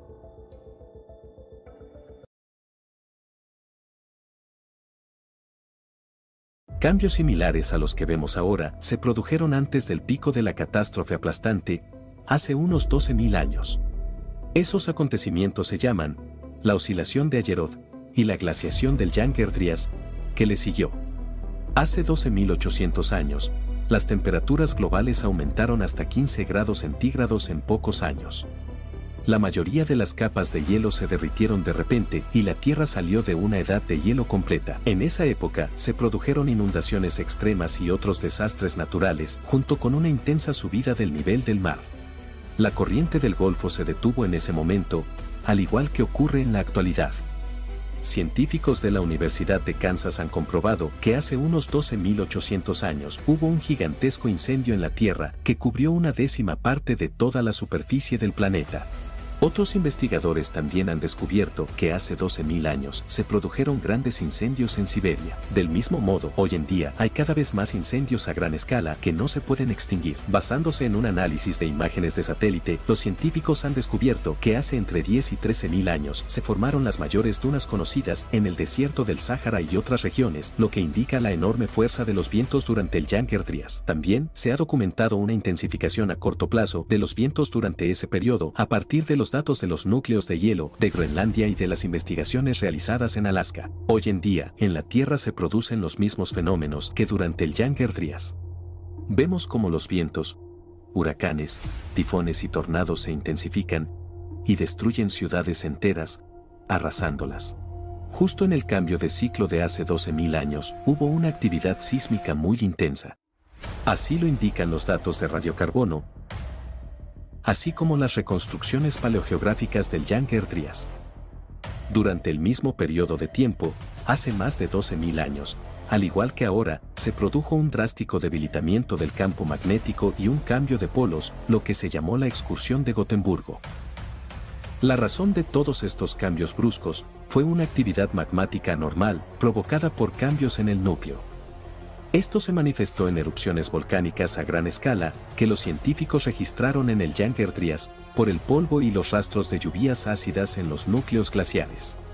El análisis de los sedimentos encontrados en la cueva de Hall apunta a erupciones volcánicas que provocaron un invierno volcánico hace unos 13.000 años y una glaciación en todo el planeta. Tras el repentino calentamiento del Younger Dryas, se produjo un enfriamiento igualmente abrupto. Este acontecimiento provocó una extinción masiva de la megafauna. Se encontraron miles de mamuts y otros mamíferos congelados en el hielo de las laderas del norte de Siberia. Se produjo un drástico descenso de la población humana, incluyendo la extinción del cromañón. Todos estos acontecimientos catastróficos ocurrieron en unas pocas décadas.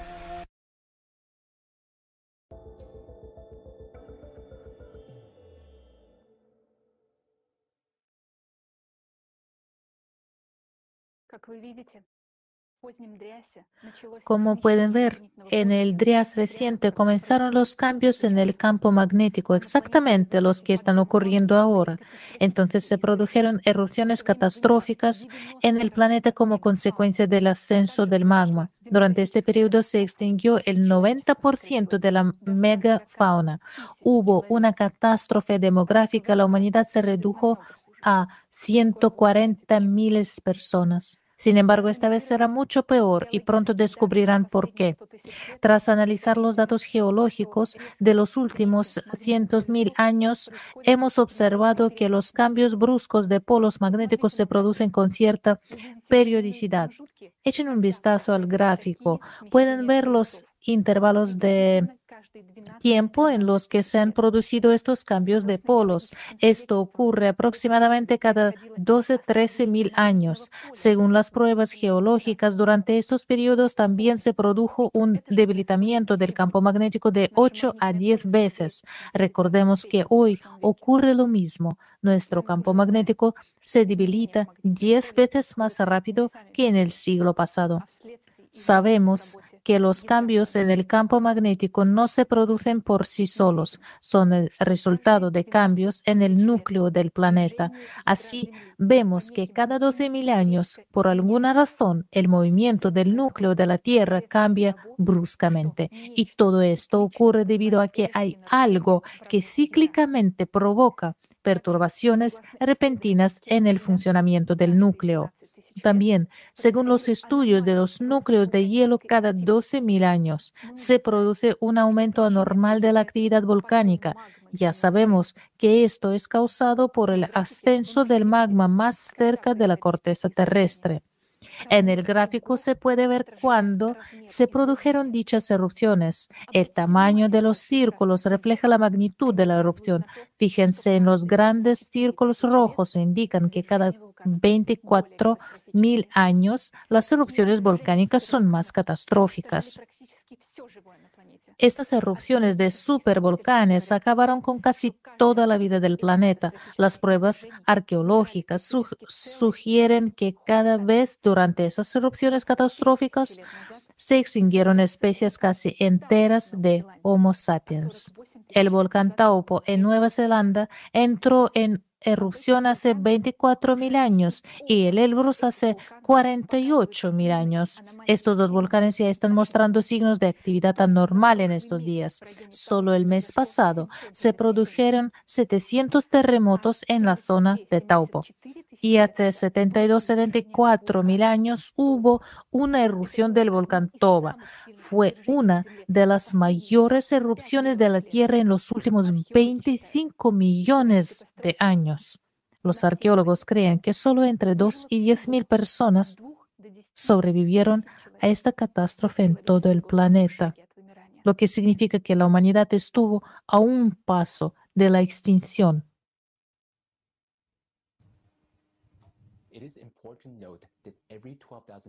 Es importante señalar que cada 12.000 años el clima cambia drásticamente y las temperaturas medias del planeta se disparan entre 10 y 15 grados centígrados. A esto le siguen inundaciones catastróficas y desastres naturales. Observemos el gráfico. Muestra que cada 12.000 años se produce un fuerte aumento en la temperatura. Es importante señalar que, según los datos de los núcleos de hielo, cada vez que durante este ciclo la concentración de CO2 aumenta debido al calentamiento de los océanos, lo mismo ocurre ahora. En los documentos que se escribieron antes de 1985, se dice que las concentraciones de CO2 en ciclos anteriores podrían haber sido de 5 a 10 veces más altas que ahora. Pero después de que se reunieron los expertos del IPSC, esos datos empezaron a desaparecer misteriosamente de los documentos.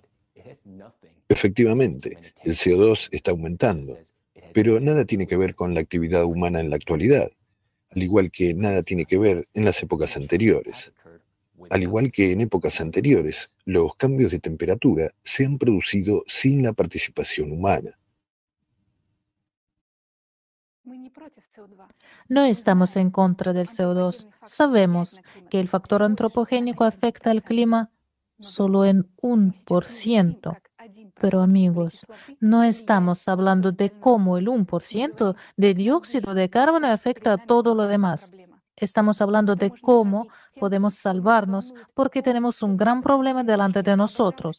Se puede comparar con preocuparse de que la pintura de la manija de un automóvil se haya desprendido y estropee el aspecto del automóvil, mientras algo golpea en el motor y no sabemos cuándo se detendrá. Pero según nuestros cálculos va a ocurrir pronto.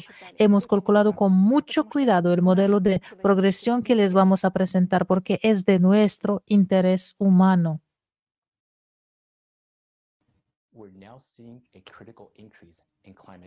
Ahora estamos viviendo un aumento crítico de los desastres climáticos en la Tierra. Dicho esto, sabemos, sabemos que la última vez que se produjeron estos cambios en el núcleo fue hace 12.000 años. La flecha roja marca nuestra época. Como pueden ver, estamos 12.000 años por delante del aumento anterior. Los hechos y las fechas son cosas muy tercas. Así que, por desgracia, nos vemos obligados a afirmar que estamos justo en el siguiente ciclo de este tipo. Un ciclo de 12.000 años de catástrofes climáticas, al que, se al que se superpone un ciclo aún más catastrófico, de 24.000 años. Así que, por desgracia, nos espera el peor de los escenarios. Podemos ver la presión del magma. Ya se está acumulando. ¿Qué nos dice esto? Ustedes son personas inteligentes y que se les da muy bien para hacer predicciones basadas en los hechos. Esto sugiere que los cambios climáticos y las catástrofes naturales que estamos viendo hoy en la Tierra son solo el principio, aún no son el desastre. De hecho, el verdadero desastre está por delante y según nuestro modelo matemático está muy, muy cerca. Teniendo en cuenta la progresión, hemos calculado cómo se desarrollan los ciclos de 24.000 años. Y analizando la forma en que se desarrollan las cosas ahora, hemos calculado las fases en las que va a alcanzar su punto máximo y cómo va a terminar. A continuación les hablaremos de ello. Pero, ¿qué provoca el ciclo de cataclismos cada 12.000 años que afecta al núcleo de nuestro planeta? Veamos un video.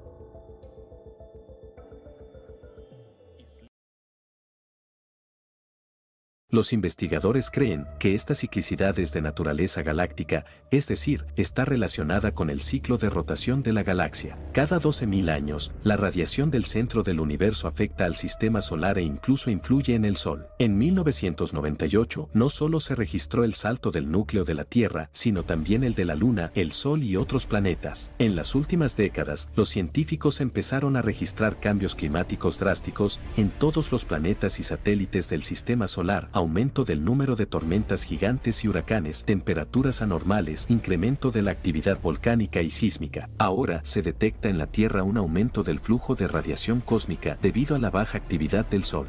Los científicos han encontrado pruebas de que hace 12.500 años se produjo un bombardeo similar de rayos cósmicos. Además, cada 12.000 años, un flujo desconocido de energía cósmica violenta procedente del centro del universo llega a nuestro planeta. Este impacto de alta energía se produce a nivel micro y tiene un enorme potencial para desencadenar un desplazamiento del núcleo del planeta.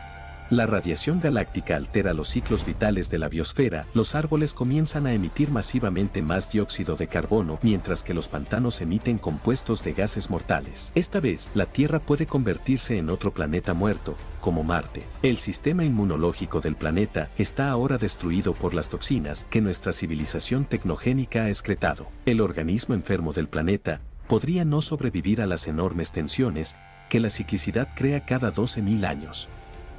Cada 24.000 años, las catástrofes son aún más devastadoras, ya que el sistema solar se acerca a la radiación del centro del universo. Ahora estamos entrando en este punto de la interacción cercana. El planeta está viviendo sus últimos años. Y nosotros también, si seguimos sin hacer nada.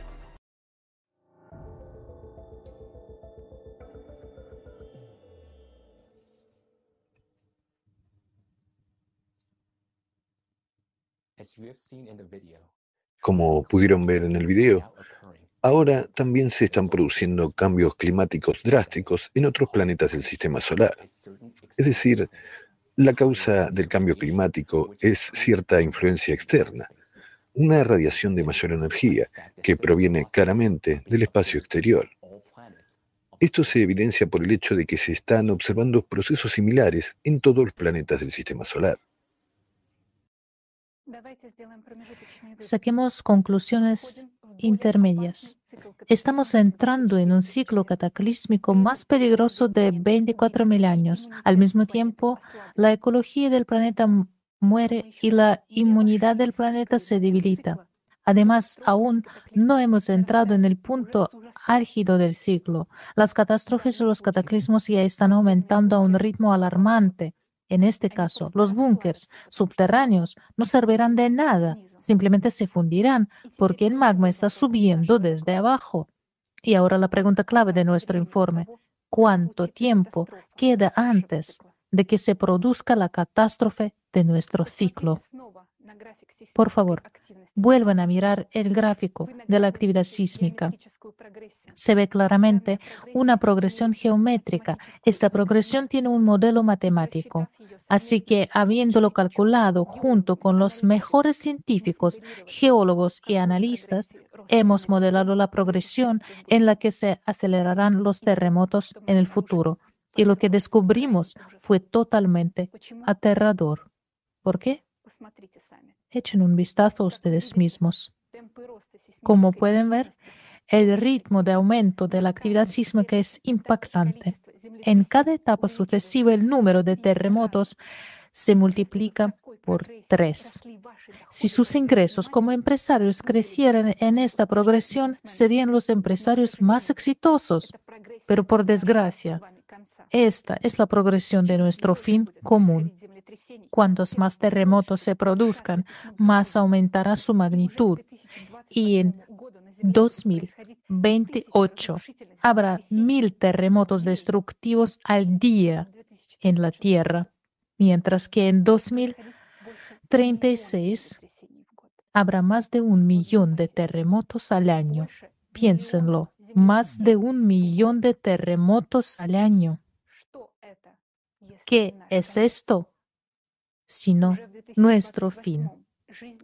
Ya en 2028 la vida será casi insoportable. Eso es literalmente en seis años. Piénsenlo. Su cómoda vida familiar, su negocio, sus planes se acabarán en seis años. Y en 2036 llegará el fin de toda la humanidad.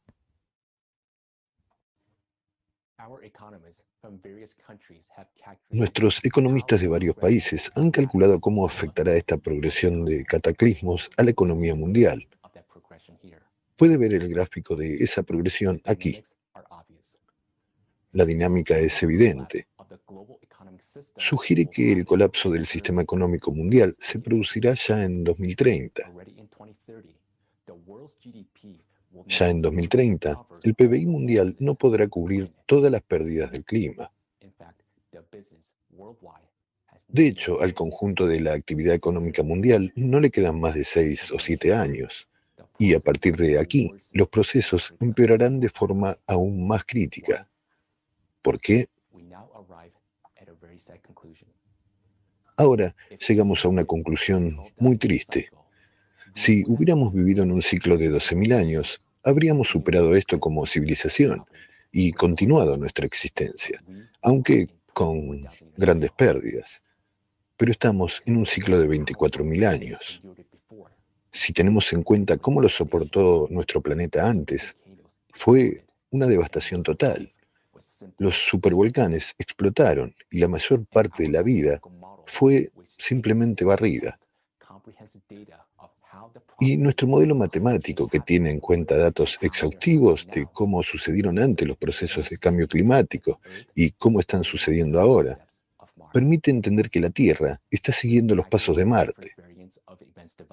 Hemos calculado diferentes variantes del desarrollo de los acontecimientos y hemos llegado a la conclusión de que en cualquiera, incluso en la variante más suave del ciclo actual, toda la humanidad morirá. Y según nuestro modelo matemático, esto ocurrirá más tardar, en 2036. Sí, ya estamos viviendo malos tiempos. Hay una crisis económica, una crisis geopolítica, y muchas regiones del planeta están realmente al borde de la inanición.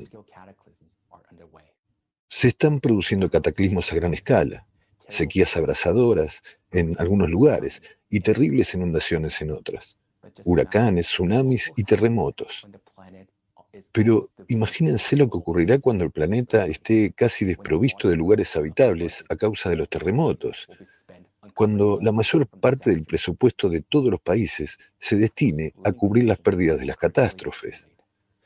Por supuesto, las condiciones de vida se deteriorarán, se deteriorarán críticamente. Los precios de todo subirán. El agua, los alimentos, el gas, la gasolina. Pero dentro de 14 años, nadie necesitará agua, ni comida, ni gas, ni gasolina, ni nada. Porque después de lo que ocurra a más tardar en 2036, nadie necesitará nada. Entonces, ¿qué va a pasar en nuestro planeta en 2036?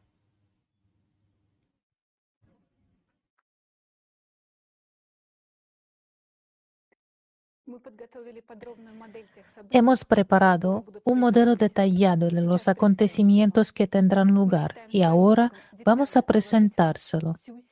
Consideramos que es nuestro deber informarles de la gravedad de la situación en detalle. Sabemos que la actividad magmática aumenta cada vez que hay un ciclo, pero esta vez vemos que todos sus procesos son más potentes y más fuertes. Esto se debe a que este ciclo de cataclismos tiene lugar una vez cada 24.000 años y es más potente, mientras que la inmunidad del planeta es destruida por la carga tecnológica de nuestra humanidad.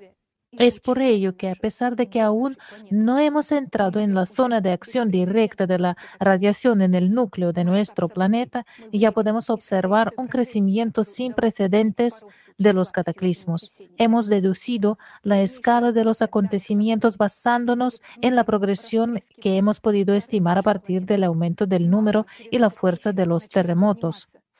El desarrollo posterior de estos acontecimientos conduce al agrietamiento interno de la corteza terrestre. A través de esas grietas, el magma comenzará a ascender en esa progresión geométrica que han visto en el gráfico. Esto dará lugar a microfracturas en la corteza en algunos lugares, lo que aumentará la actividad magmática y aumentará aún más hasta provocar una ruptura a gran escala en el parte más fina de la corteza, en el océano.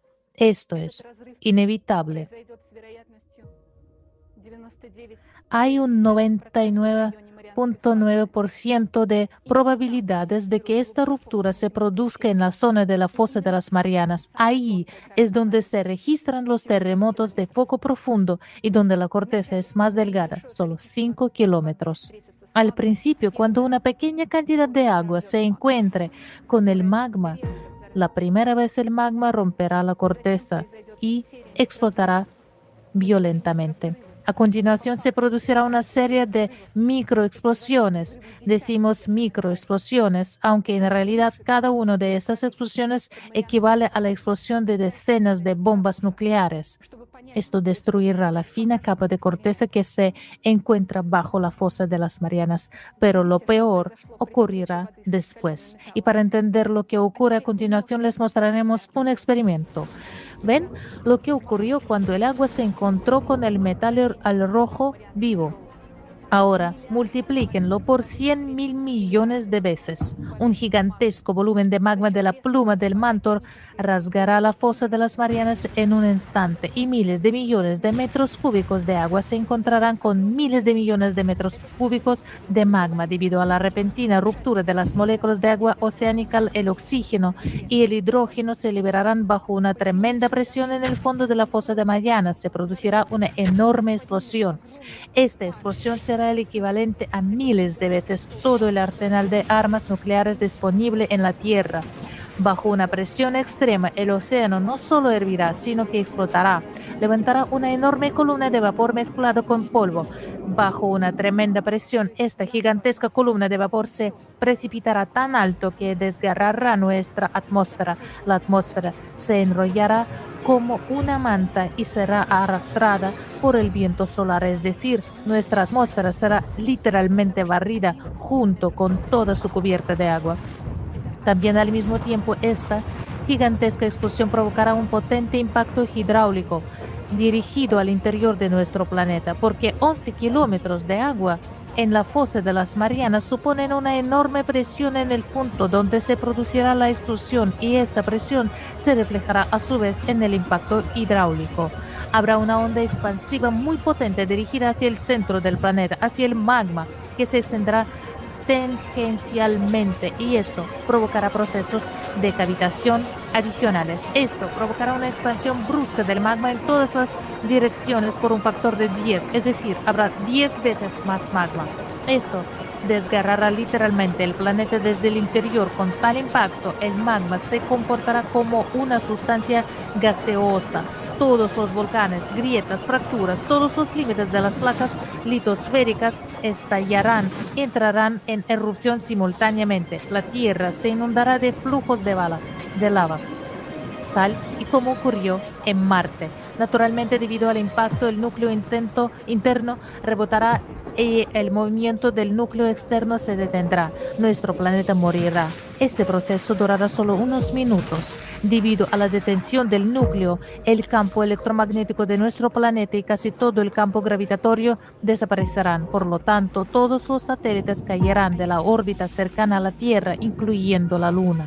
Si la Luna está sobre el hemisferio oriental, será arrojada por la explosión y atraída por el Sol. Y si la Luna está sobre el hemisferio occidental, caerá a la Tierra en el momento en que se pierde el campo gravitatorio, pero nosotros, los humanos, ya no nos veremos amenazados por esto, porque como consecuencia de estos acontecimientos, nosotros, como humanidad, ya dejaremos de existir por completo.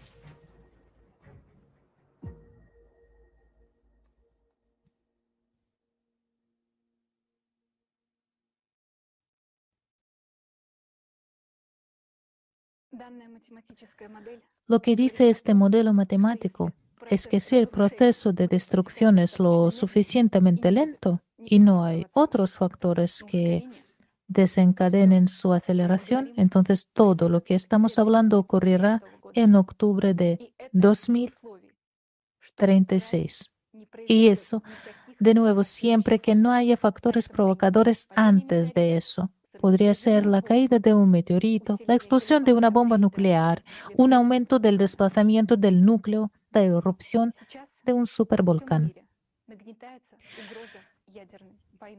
En estos momentos, la amenaza de una guerra nuclear se impone en todo el mundo. Con toda responsabilidad podemos decir que una guerra nuclear en este momento acelerará el apocalipsis, causará daños irreparables, acabará con la economía por completo y contribuirá a la desestabilización de los procesos dentro del núcleo, acelerándolos. Solo aceleraremos nuestro propio juicio final. Esto no es una solución, se trata de una absoluta insensatez. Nos estamos privando de la última vez que podemos hacer algo. Ahora no es el momento de estar divididos y luchar. Es el momento de unirse y ocuparse de cuestiones más globales que los desacuerdos geopolíticos.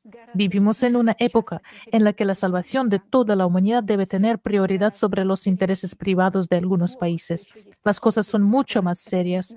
Es una pena que todavía hay gente, hay gente que no sea consciente de ello. Partimos de lo que observamos y el núcleo puede oscilar con más fuerza en cualquier momento. Esto no es una predicción apocalíptica, son cálculos matemáticos. Se trata de un modelo matemático que tiene en cuenta el conjunto de todos los indicadores que estamos midiendo y observando, incluyendo la tasa de cambio de la actividad sísmica, la correlación de la escalada de los desastres, los cambios en los vientos, los cambios en la atmósfera, el derretimiento de los glaciares desde abajo y el calentamiento de los océanos profundos que proviene del fondo marino. Todo eso indica que la destrucción de nuestro planeta es casi inevitable. Dado el hecho de que nadie se ocupa de esta cuestión, la probabilidad de que este escenario sea real es del 99.9%, según los datos actuales. ¿Por qué no es del 100%? Porque el único error que podría ser es que podría ocurrir antes, si se dieran algunos factores de aceleración. Quien tenga dudas, por favor, vuelva a calcular por sí mismo. Nosotros no tenemos dudas, ya lo hemos recalculado todo muchas veces. Y Dios, déjanos equivocarnos. Hemos traído a investigadores de todos los campos científicos existentes para entender este impacto y seguimos haciéndolo. Hoy en día, no hay una sola ciencia que pueda observar todos los cambios que se han conocido hoy. La ciencia está toda dividida. Los sismólogos solo se ocupan de los terremotos, los vulcanólogos solo de los volcanes. Nadie sabe realmente nada. Toda la ciencia se ha reducido a la observación de hechos y a la realización de experimentos mentales. A día de hoy, ni siquiera somos conscientes de cómo está estructurado nuestro planeta. Pero, a jugar por lo que vemos por la ventana, nuestra hipótesis es correcta, porque se ajusta con precisión al modelo matemático.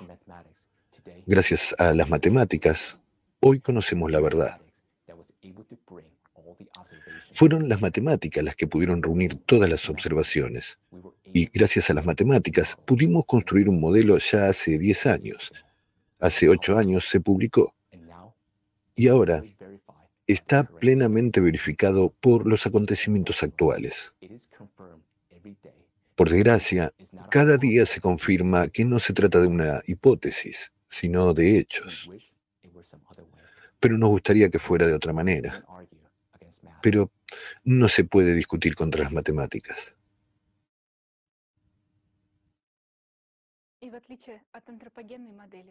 Y a diferencia del modelo antropogénico de cambio climático que nos intentan imponer, nosotros decimos la verdad sobre lo que ocurre con el clima. Y nadie tiene ni argumentos ni pruebas contra esos hechos. Nuestros argumentos están a la vista. El modelo del que hablamos es real. Por eso actuamos. ¿No tienen miedo? Entonces, ¿es usted una persona muy valiente, o un tonto, o un suicida? Solo una persona suicida no tiene miedo, pero una persona normal sí. Seríamos los primeros en alegrarnos si nos equivocamos. Pero por desgracia, cuanto más estudiábamos la cuestión, más nos convencíamos de la inevitabilidad de la catástrofe y más pensábamos en cómo detenerla. Hemos buscado una solución y la hemos encontrado basándonos en el hecho de que se están produciendo los mismos cambios climáticos en otros planetas del sistema solar e incluso en el propio Sol. Entendemos que se trata de una influencia externa, se trata de una determinada radiación cósmica y cada 24.000 años tiene un impacto más fuerte en nuestro planeta. Es esta radiación la que establece el ciclo de cataclismos y afecta a los planetas, incluido el nuestro. ¿Qué es esta radiación?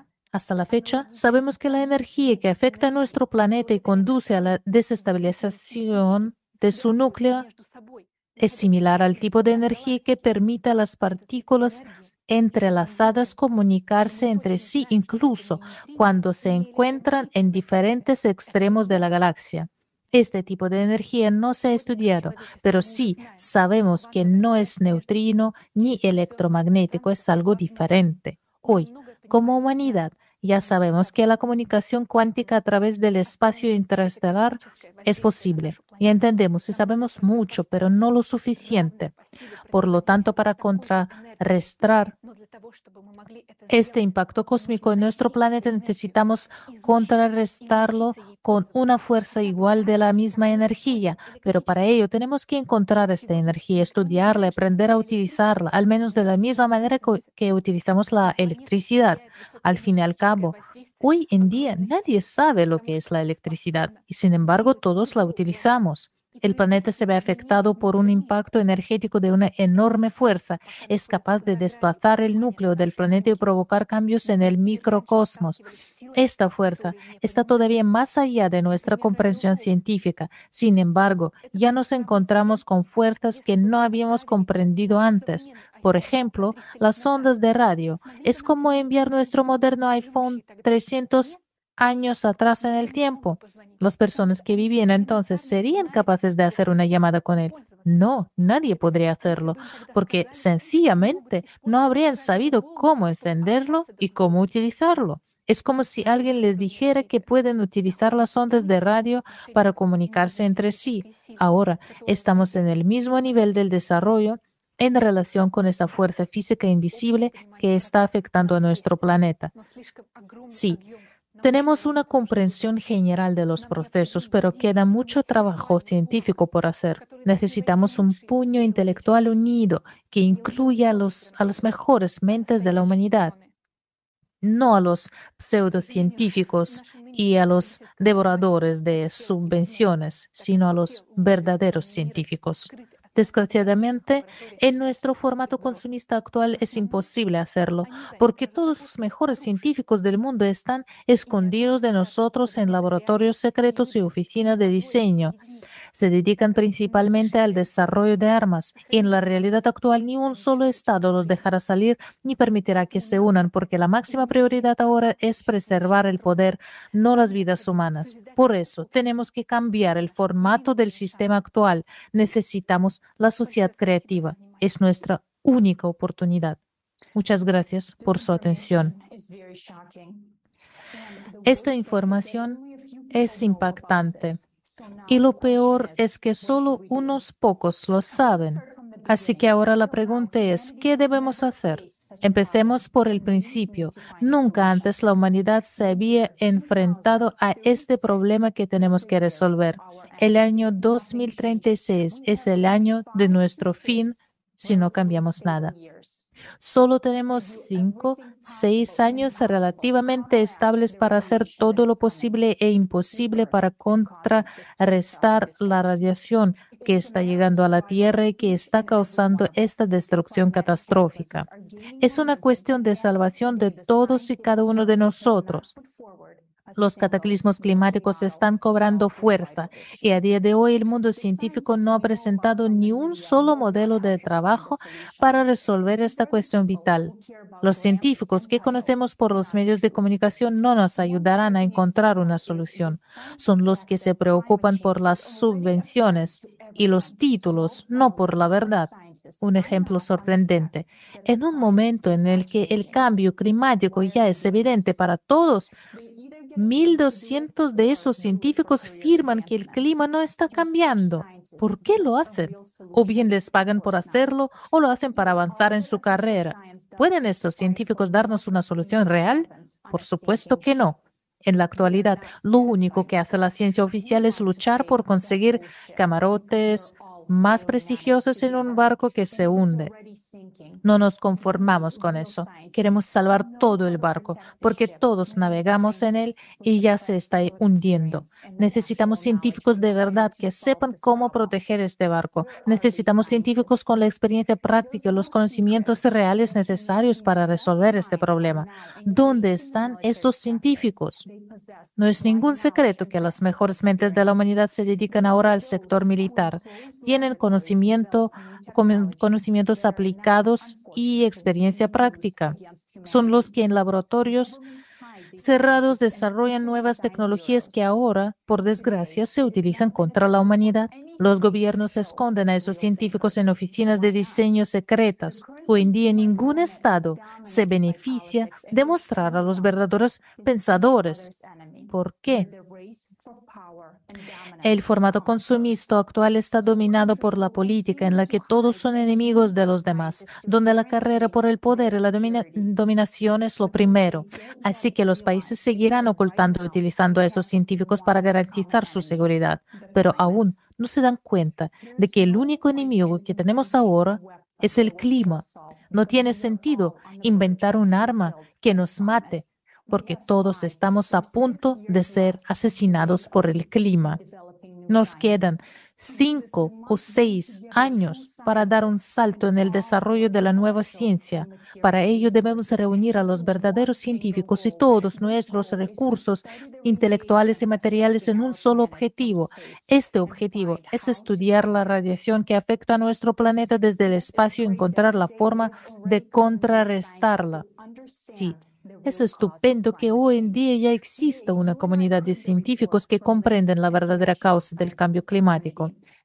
Hoy hemos escuchado un informe de esta comunidad científica internacional que ha realizado muchos estudios científicos durante años para encontrar una solución. Pero como entendemos, esos científicos no son suficientes, no pueden hacerlo por sí solos. Tenemos que liberar a todos los mejores científicos del mundo de los laboratorios cerrados, reunirlos en torno a una mesa y darles el objetivo de encontrar una solución para salvar a todos nosotros. Pero, ¿es esto realista en el formato actual de la sociedad? No, no lo es, porque ahora mismo el poder de unos pocos prevalece sobre el de miles de millones y lucharán por él hasta el final. Así que ningún Estado renunciará a sus mejores científicos. Es imposible reunir a especialistas de laboratorios clasificados que compiten entre sí. ¿Cuál es la solución? Tenemos que conseguir que estos científicos no tengan que desarrollar armas y que los países no tengan que defenderse. Eso es sencillamente imposible en nuestro formato de sociedad consumista. Así que la única manera de liberar a estos científicos es cambiar el modelo existente de la organización social de nuestra sociedad a un modelo en el que las guerras serán imposibles y se eliminen. Los científicos de todo el mundo tendrían entonces la oportunidad de dedicar toda su atención a resolver la amenaza climática global y eso debe lograrse lo antes posible porque el tiempo se está acabando. Hace 10 años, cuando la situación del clima y su progresión se hicieron evidentes para nosotros, empezamos a desarrollar ese nuevo modelo. Dado que este modelo implementa cambios globales en todo el mundo, debe considerar todos los factores que garantizan la seguridad de la sociedad de forma integrada. Estudiamos la experiencia histórica del mundo para tener en cuenta todos los errores de la humanidad. Lo principal que entendimos es que el nuevo modelo de sociedad debe satisfacer las necesidades de todas las personas. Después de todo, la humanidad ya ha luchado bastante y ha pasado por crisis económicas, hambrunas y guerras. Y todo esto se ha repetido en un círculo vicioso durante miles de años. Por lo tanto, si cambiamos el formato de la sociedad, debe ser un cambio radical y que proporcione las mejores condiciones de vida para todas las personas.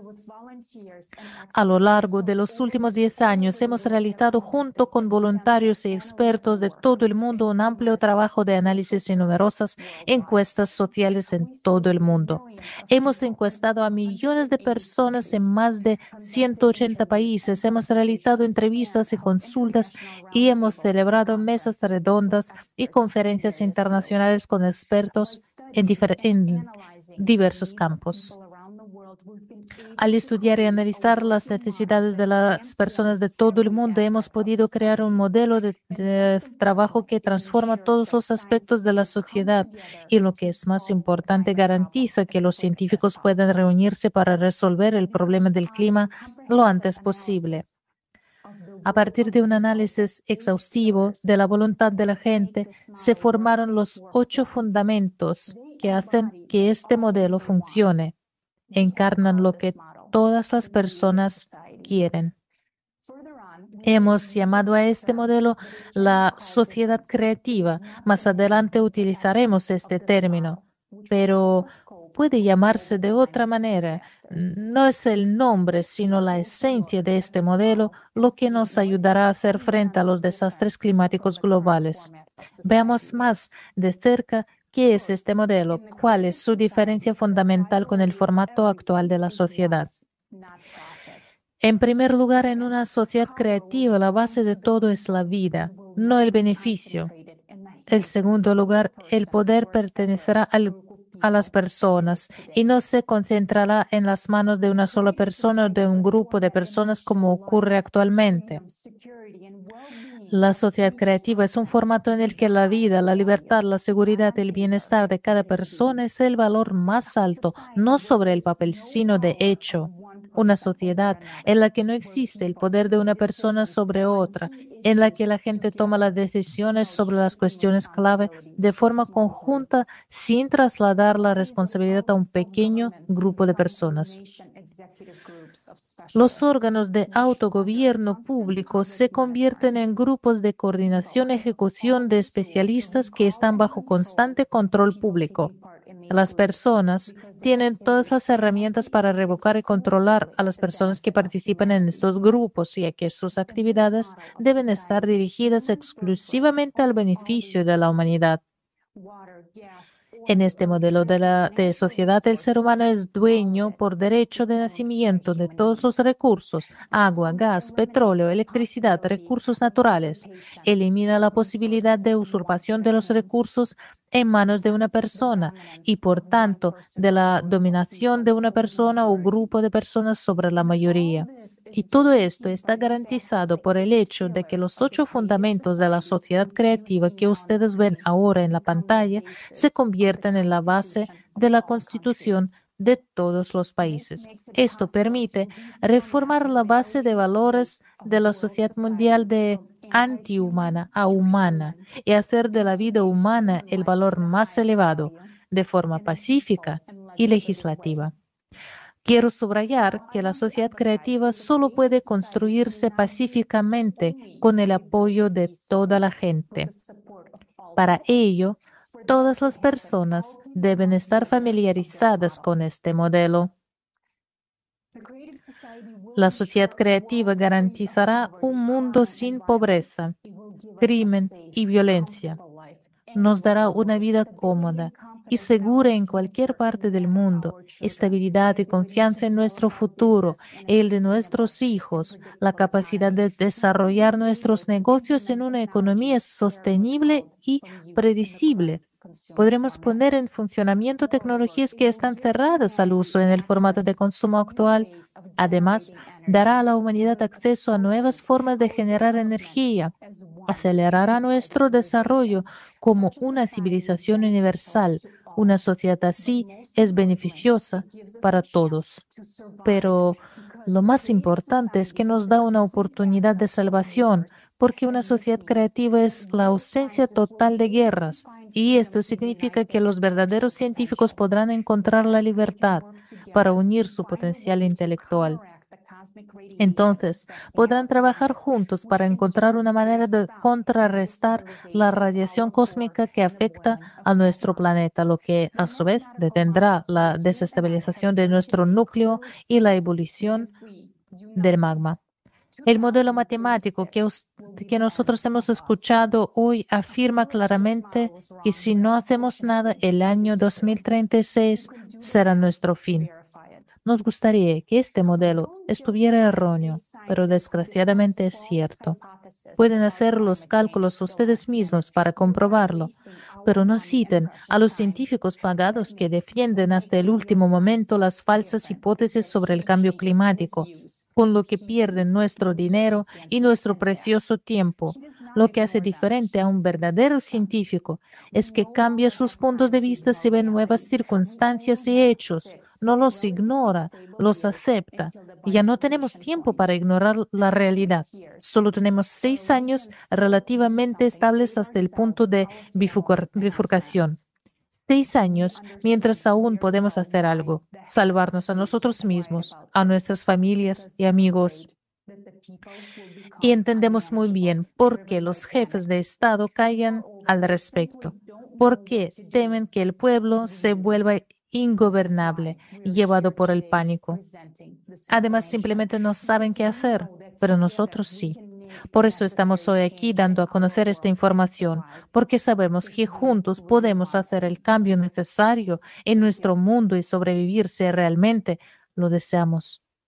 Gracias.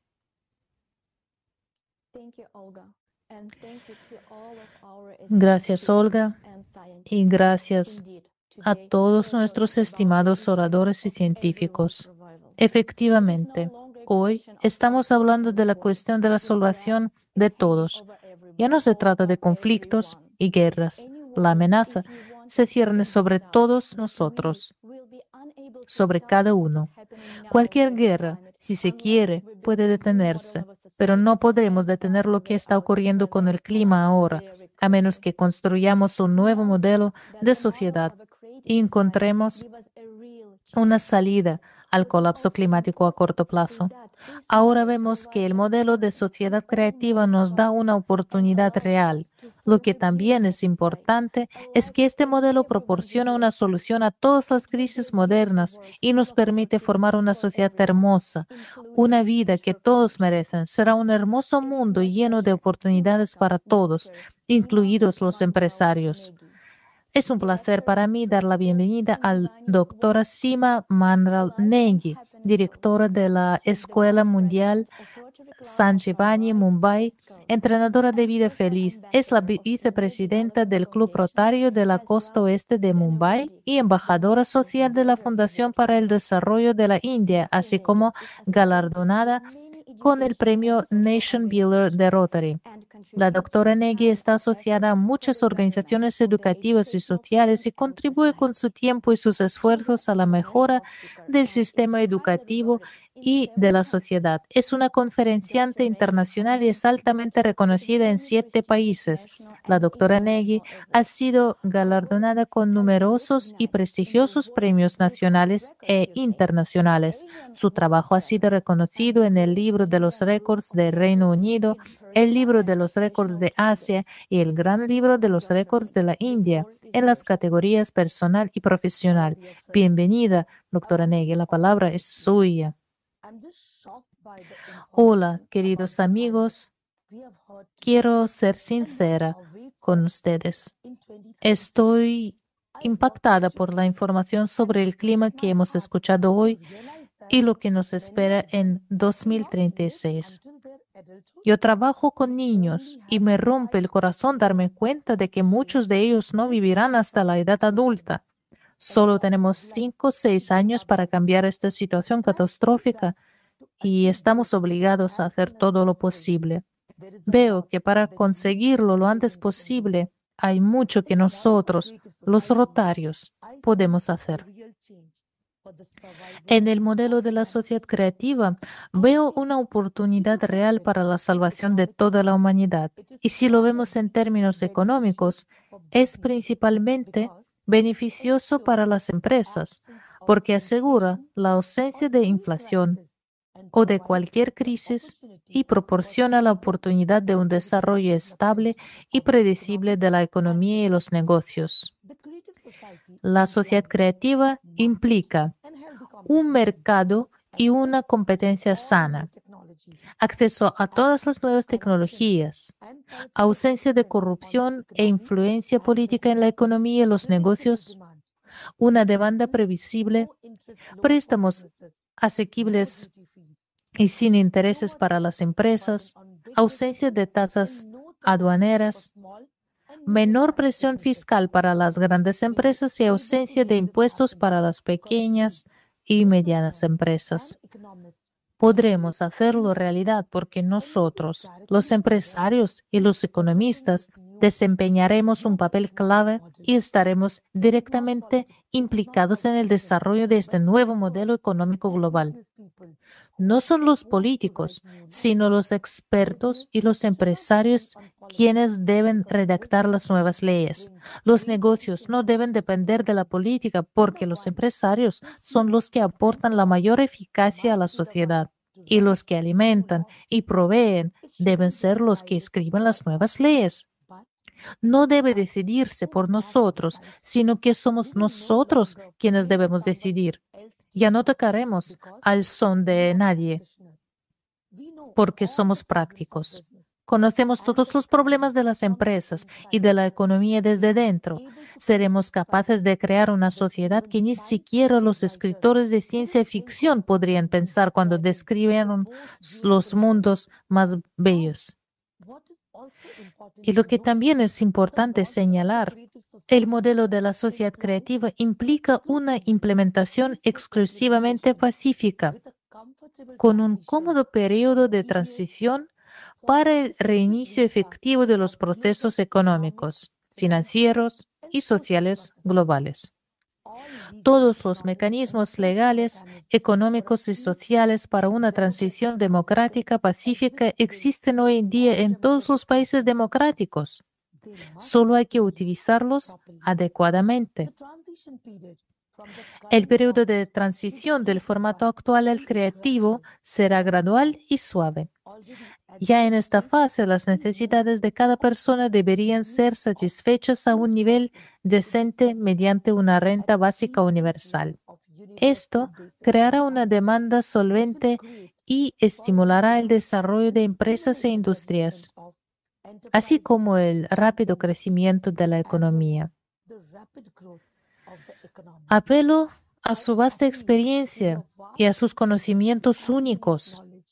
Consideren este modelo a través del prisma de su experiencia, su negocio y su carrera. Si tienen preguntas y sugerencias, vamos a hablar de ello. Personalmente, veo este modelo como una oportunidad real y única.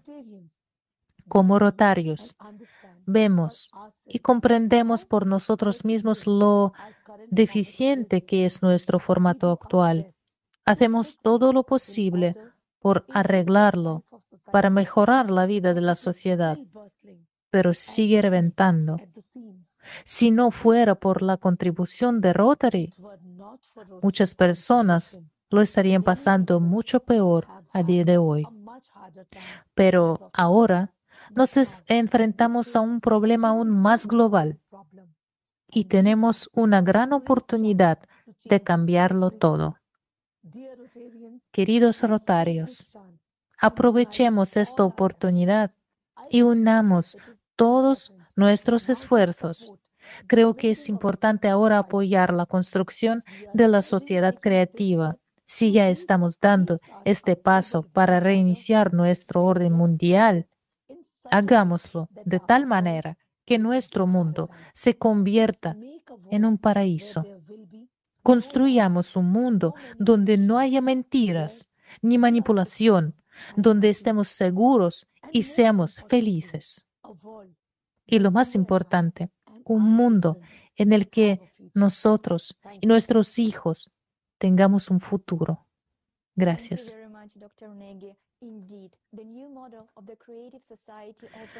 Muchas gracias, doctora Negui. Efectivamente, el nuevo modelo de sociedad creativa abre grandes perspectivas para todos y lo que es más importante es en este formato donde podremos afrontar el cambio climático global.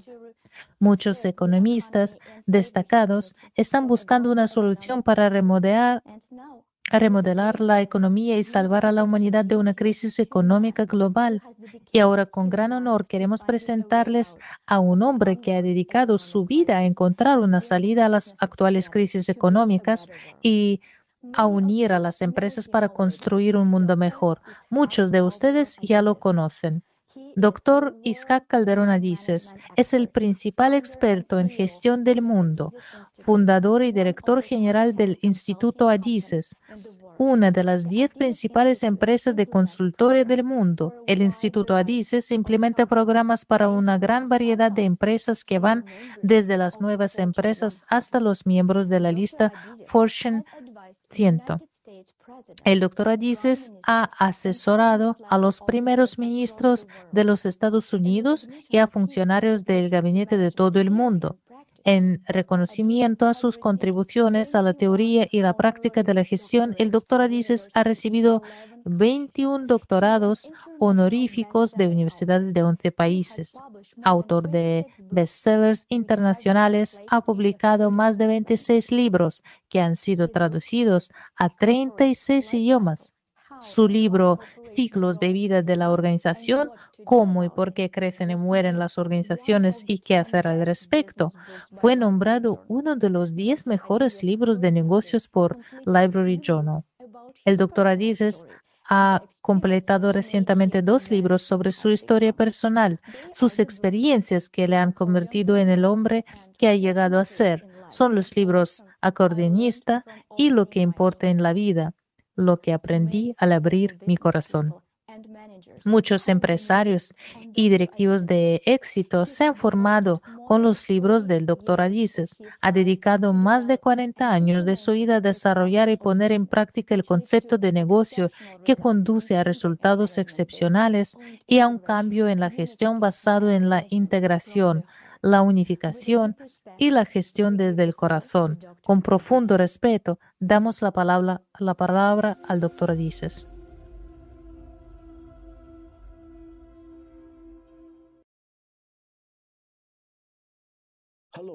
Hola. Es un privilegio para mí tener esta oportunidad de dirigirme a ustedes personas tan distinguidas de Rotary International. y presentarles a Sociedad Creativa, un grupo de jóvenes con una energía increíble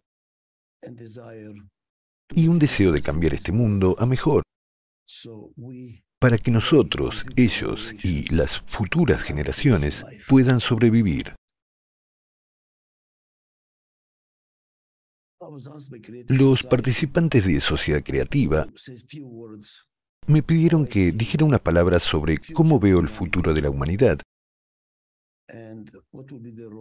y cuál sería el papel del liderazgo y la gestión en la elección del camino correcto. Para resumir este tema tan complejo, así es como lo veo.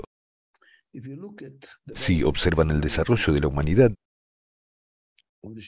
desde los chimpancés, si son darwinianos, hasta hoy, vemos el siguiente patrón. El chimpancé más fuerte era el líder. Luego nos convertimos en una sociedad nómada y el cazador más fuerte era el líder.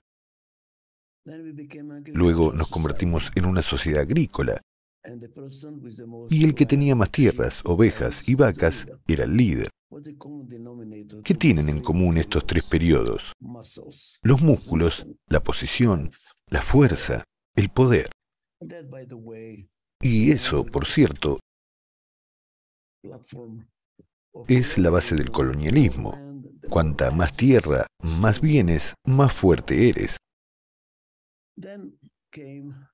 Luego llegó la sociedad industrial y entonces el cerebro entró en el juego. Ahora había que planificar y organizar, contratar y despedir, presupuestar y pensar. No solo el poder, el cerebro entró en el pub. Ahora vivimos en lo que se llama la sociedad postindustrial y que es principalmente el cerebro. El cerebro es el secreto del éxito. Como sabemos, algunas de las empresas más valiosas de la bolsa tienen muy pocos activos, si es que tienen alguno. ¿Qué tiene Uber? Ni siquiera tiene un taxi. Tienen un ordenador, la información. ¿Qué tiene Airbnb? ¿El mayor hotel del mundo? Ni un solo hotel. Solo ordenadores e información. ¿Qué tienen Google, Facebook, LinkedIn? Todos ellos recogen datos, información, cerebro. El cerebro es una fuente de poder ahora. Pero con la inteligencia artificial y los ordenadores cuánticos ya no es tan importante. Utilizaremos los ordenadores y la robótica para hacer lo que hace nuestro cerebro. Entonces, ¿cuál es el futuro? El corazón. El corazón no puede ser sustituido. Los músculos pueden ser sustituidos. El cerebro puede ser sustituido por un chip. El corazón no puede ser sustituido. Si no desarrollamos el corazón y nos quedamos con los músculos y el cerebro, estaremos repitiendo la Alemania nazi. Gente muy educada, música, arte, literatura, cerebro, poder, sin corazón. Así que, a menos que desarrollemos el corazón, y eso significa conciencia, ser conscientes, valores, integración. Nuestro futuro no va a ser diferente de la Alemania nazi. Bombas de hidrógeno cada vez más potentes, bombas nucleares, sin corazón. Lo que necesitamos desarrollar es un liderazgo que trabaje con el corazón, por desgracia, nuestra educación se basa en saber más, saber más, más y más. Tenemos que empezar a pensar cómo desarrollarnos como personas, que no solo piensen, sino que sientan, que tengan un sistema de valores que conduzca a la integración y no a la desintegración. Porque vivimos en una época de cambios acelerados. Y el cambio provoca desintegración. ¿Y cuál es la solución a los problemas de desintegración? La integración. ¿Y qué es la integración? Actuar con el corazón. Espero que esta visión sea el comienzo de una conversación que pudiéramos mantener en el futuro. ¿Cómo hacerlo? Puedo dar un resumen de lo que he desarrollado durante 50 años. Y mi instituto lo ha puesto en práctica en todo el mundo, en 52 países. Así que no es una palabra vacía. Gestionar con el corazón. ¿Qué es gestionar con el corazón? La integración. ¿Qué es el amor sino la integración absoluta? ¿Y cómo ponerlo en práctica? No hablar de amor, de integración. Son palabras vacías, a menos que podamos ponerlas en práctica en la vida real. ¿Cómo lo hacemos? Confianza y respeto mutuos. Cuando hay confianza y respeto mutuos, que es el principio del amor, no puede haber amor sin confianza y respeto mutuos. ¿Cómo puedes amar a alguien a quien no respetas y en quien no confías? Así que la forma en que integramos a las empresas, y he trabajado con los primeros ministros de ocho países del mundo, cómo integramos a la sociedad. Es construyendo una cultura de confianza y respeto mutuos, que es lo que ha hecho que Estados Unidos tenga éxito. No es el tamaño del territorio, no son los recursos internacionales, otros también los tienen. Es una cultura de vive y deja vivir. El respeto a la diversidad y la integración del interés común. La visión y la diversidad integradas. Diversidad integrada, integrada por un propósito común, por un interés común. Como lo llaman mis clientes en México. Prosperidad incluyente. Y eso es lo que hay que hacer. Así es como actuamos para que esta sociedad pueda sobrevivir y para preservar el mundo que se desmorona, respetando nuestro entorno, respetando las diferencias de los demás, confiando, porque nos desarrollamos desarrollando intereses comunes, trabajando por el bien común. Y esa debe ser la fuerza motriz para el futuro si queremos sobrevivir. Gracias.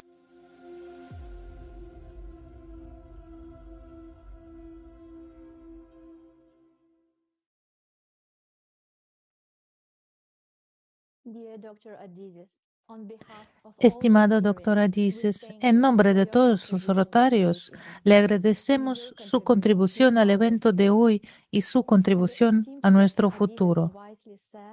Como dijo sabiamente el estimado doctor Adises, necesitamos una gestión desde el corazón. Lamentablemente, esto es imposible en nuestro actual formato de consumo, donde la principal prioridad es el músculo, la fuerza, es decir, el poder.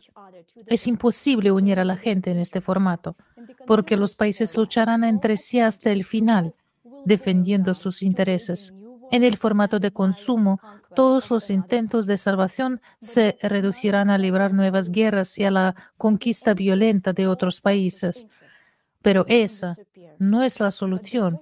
Sin embargo, todos los intereses egoístas desaparecerán pronto. Pero la pregunta es, ¿desaparecerán ellos y nos quedaremos nosotros o desaparecerán con nosotros?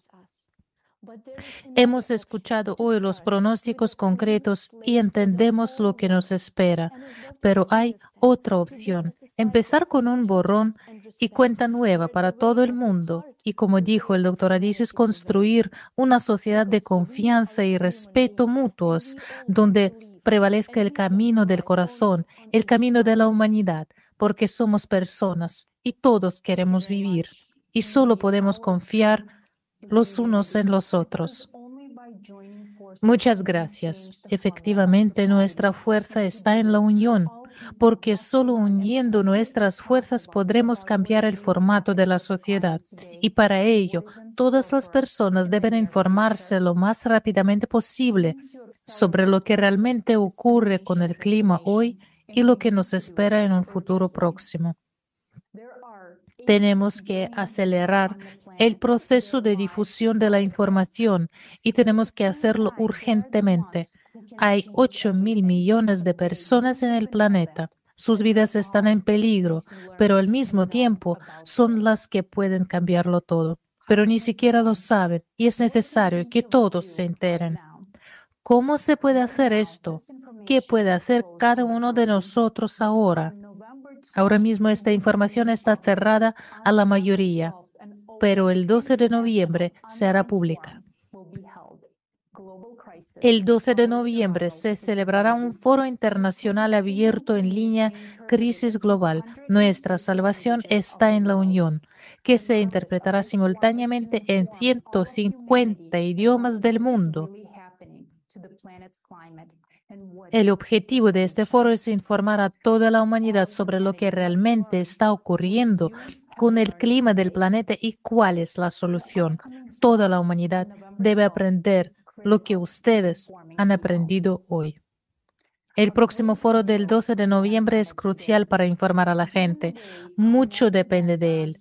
Dada la forma en que se están desarrollando los acontecimientos climáticos, cada vez tenemos menos tiempo para informar a la humanidad y, por tanto, menos tiempo para actuar.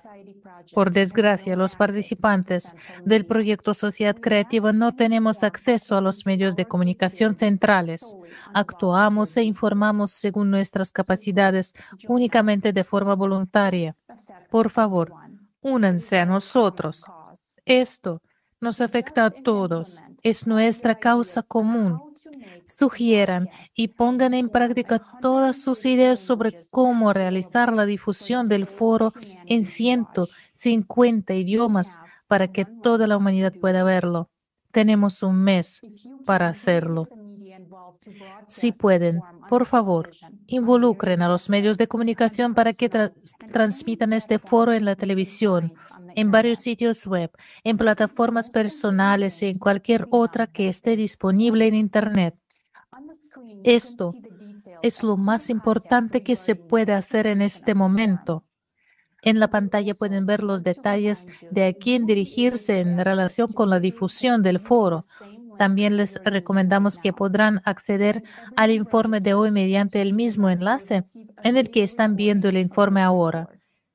Todas las personas inscritas en el evento de hoy recibirán una grabación de vídeo de este informe.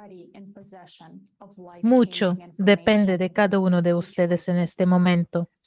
Ustedes ya están en posesión de información que cambia la percepción de vida y que los lleva a elegir. Entonces, ¿qué van a elegir? Pueden ir a sus empresas, mirar lo que han construido y responderse a sí mismo. ¿Están preparados para perderlo todo en 14 años? Pueden volver a casa, mirar a los ojos de sus hijos y seres queridos y responderse a sí mismo. ¿Estás preparado para perderlos en 14 años? ¿Están preparados para aceptar el hecho de que en 14 años ni ustedes ni ellos existirán más? Y ustedes, su inacción, su falta de comprensión y su falta de voluntad para actuar serán la causa. Su falta de voluntad para hacer un esfuerzo y actuar. O usted actuará dejándoles así un legado, dejándoles la vida, dejándoles un mundo diferente y hermoso. La elección es suya. Permítanme, por favor, agregar algo más desde el fondo de mi corazón. Queridos rotarios, todos los que se preocupan de verdad por la humanidad, lo más importante que podemos hacer ahora es informar a todas las personas del planeta sobre el próximo foro. Esa es nuestra tarea mutua. Después de todo, ¿quién, sino Rotary, puede ser el principal garante de la salvación de la civilización humana? Lo que se necesita hoy es la unificación de toda la humanidad. Puede parecer bastante fácil unirse, pero ¿es así? Por ejemplo, el Club Rotario es una gran familia, una comunidad de personas con ideas afines, todos como uno. ¿Y qué podría ser más fácil que unir a todos los rotarios? Pero en la práctica resultó ser diferente. A pesar de los esfuerzos de mucha gente, no pudimos reunir a todos. No todos los rotarios están hoy con nosotros, a pesar de la gravedad de la situación. Ignoraron el evento más importante hasta la fecha. Y esto no es fácil de admitir. ¿Dónde están esos rotarios cuando la situación del planeta es tan grave? ¿Dónde están en este momento en que la humanidad los necesita realmente? ¿Por qué no están con nosotros? Si no pudimos unir a los rotarios, imagínense lo que tenemos que hacer para unir a toda la gente del planeta. Y tenemos que unir a toda la humanidad en muy poco tiempo, porque solo entonces tendremos una oportunidad. Gracias. Muchas gracias, doctor Negi. Estoy totalmente de acuerdo con usted en que Rotary es una gran familia amistosa y confío plenamente en que juntos podemos no solo salvar a este mundo, sino convertirlo en un Edén. Nuestra reunión de hoy está llegando a su fin y nuestro equipo técnico me informa que ya tenemos a quienes quieren hacer preguntas. No nos queda mucho tiempo y espero que podamos responder a algunas de ellas. Pero antes de llegar a la parte de las preguntas y respuestas, en nombre de Rotaract Atlanta Metro, me gustaría expresar un sincero agradecimiento a todos nuestros oradores que han intervenido hoy. Queridos rotarios de todo el mundo, gracias por estar hoy con nosotros, a pesar de la diferencia horaria. La razón por la que se les ha presentado este informe es porque, gracias a su perseverancia y a su dedicación para ayudar a toda la raza humana, esta información vital seguramente ganará impulso y pronto todo el mundo será consciente de no solo del problema, sino también de la solución. Sabemos que ustedes no permanecerán indiferentes a la información presentada, porque saben que cada día que pasa en la inacción conduce a la muerte de un gran número de personas. Ahora, me gustaría abrir el turno de preguntas. Por favor, conecten el Zoom a través del enlace de la página de inicio. Responderemos a las preguntas por orden de llegada. Me gustaría pedir al servicio técnico que invite a nuestro primer participante de la sección de preguntas y respuestas a formular una pregunta.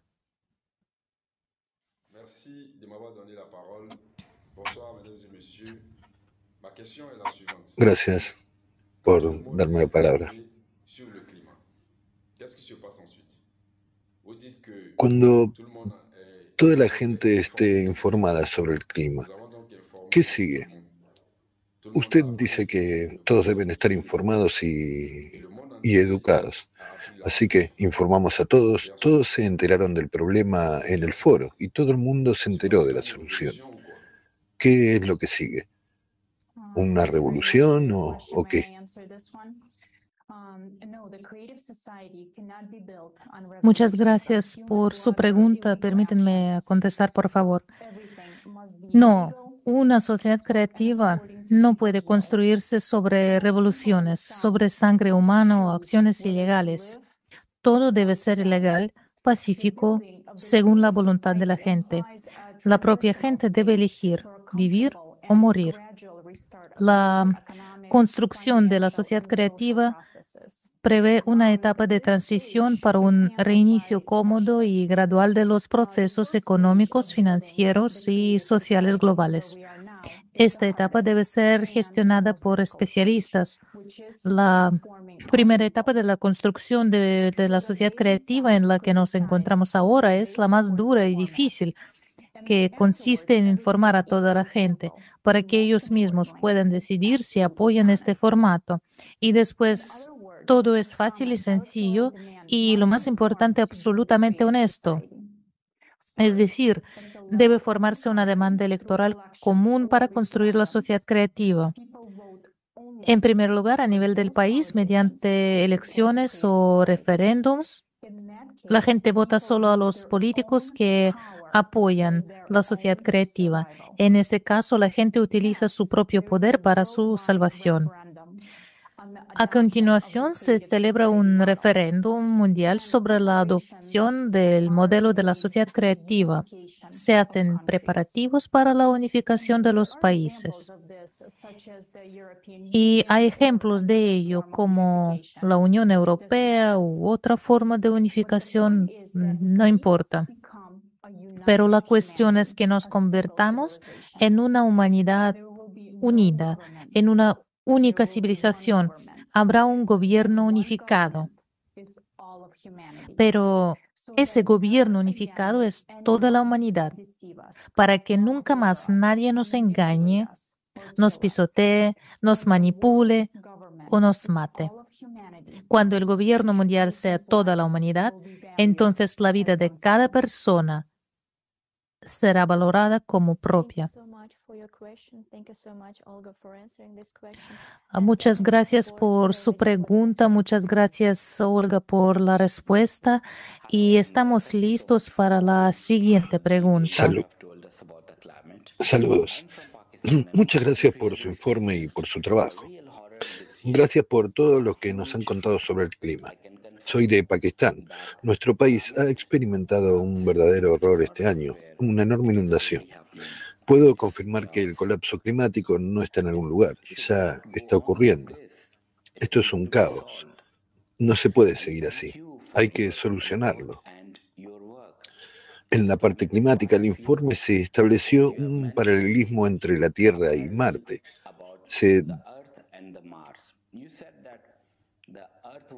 Se decía que la Tierra se convertiría en Marte.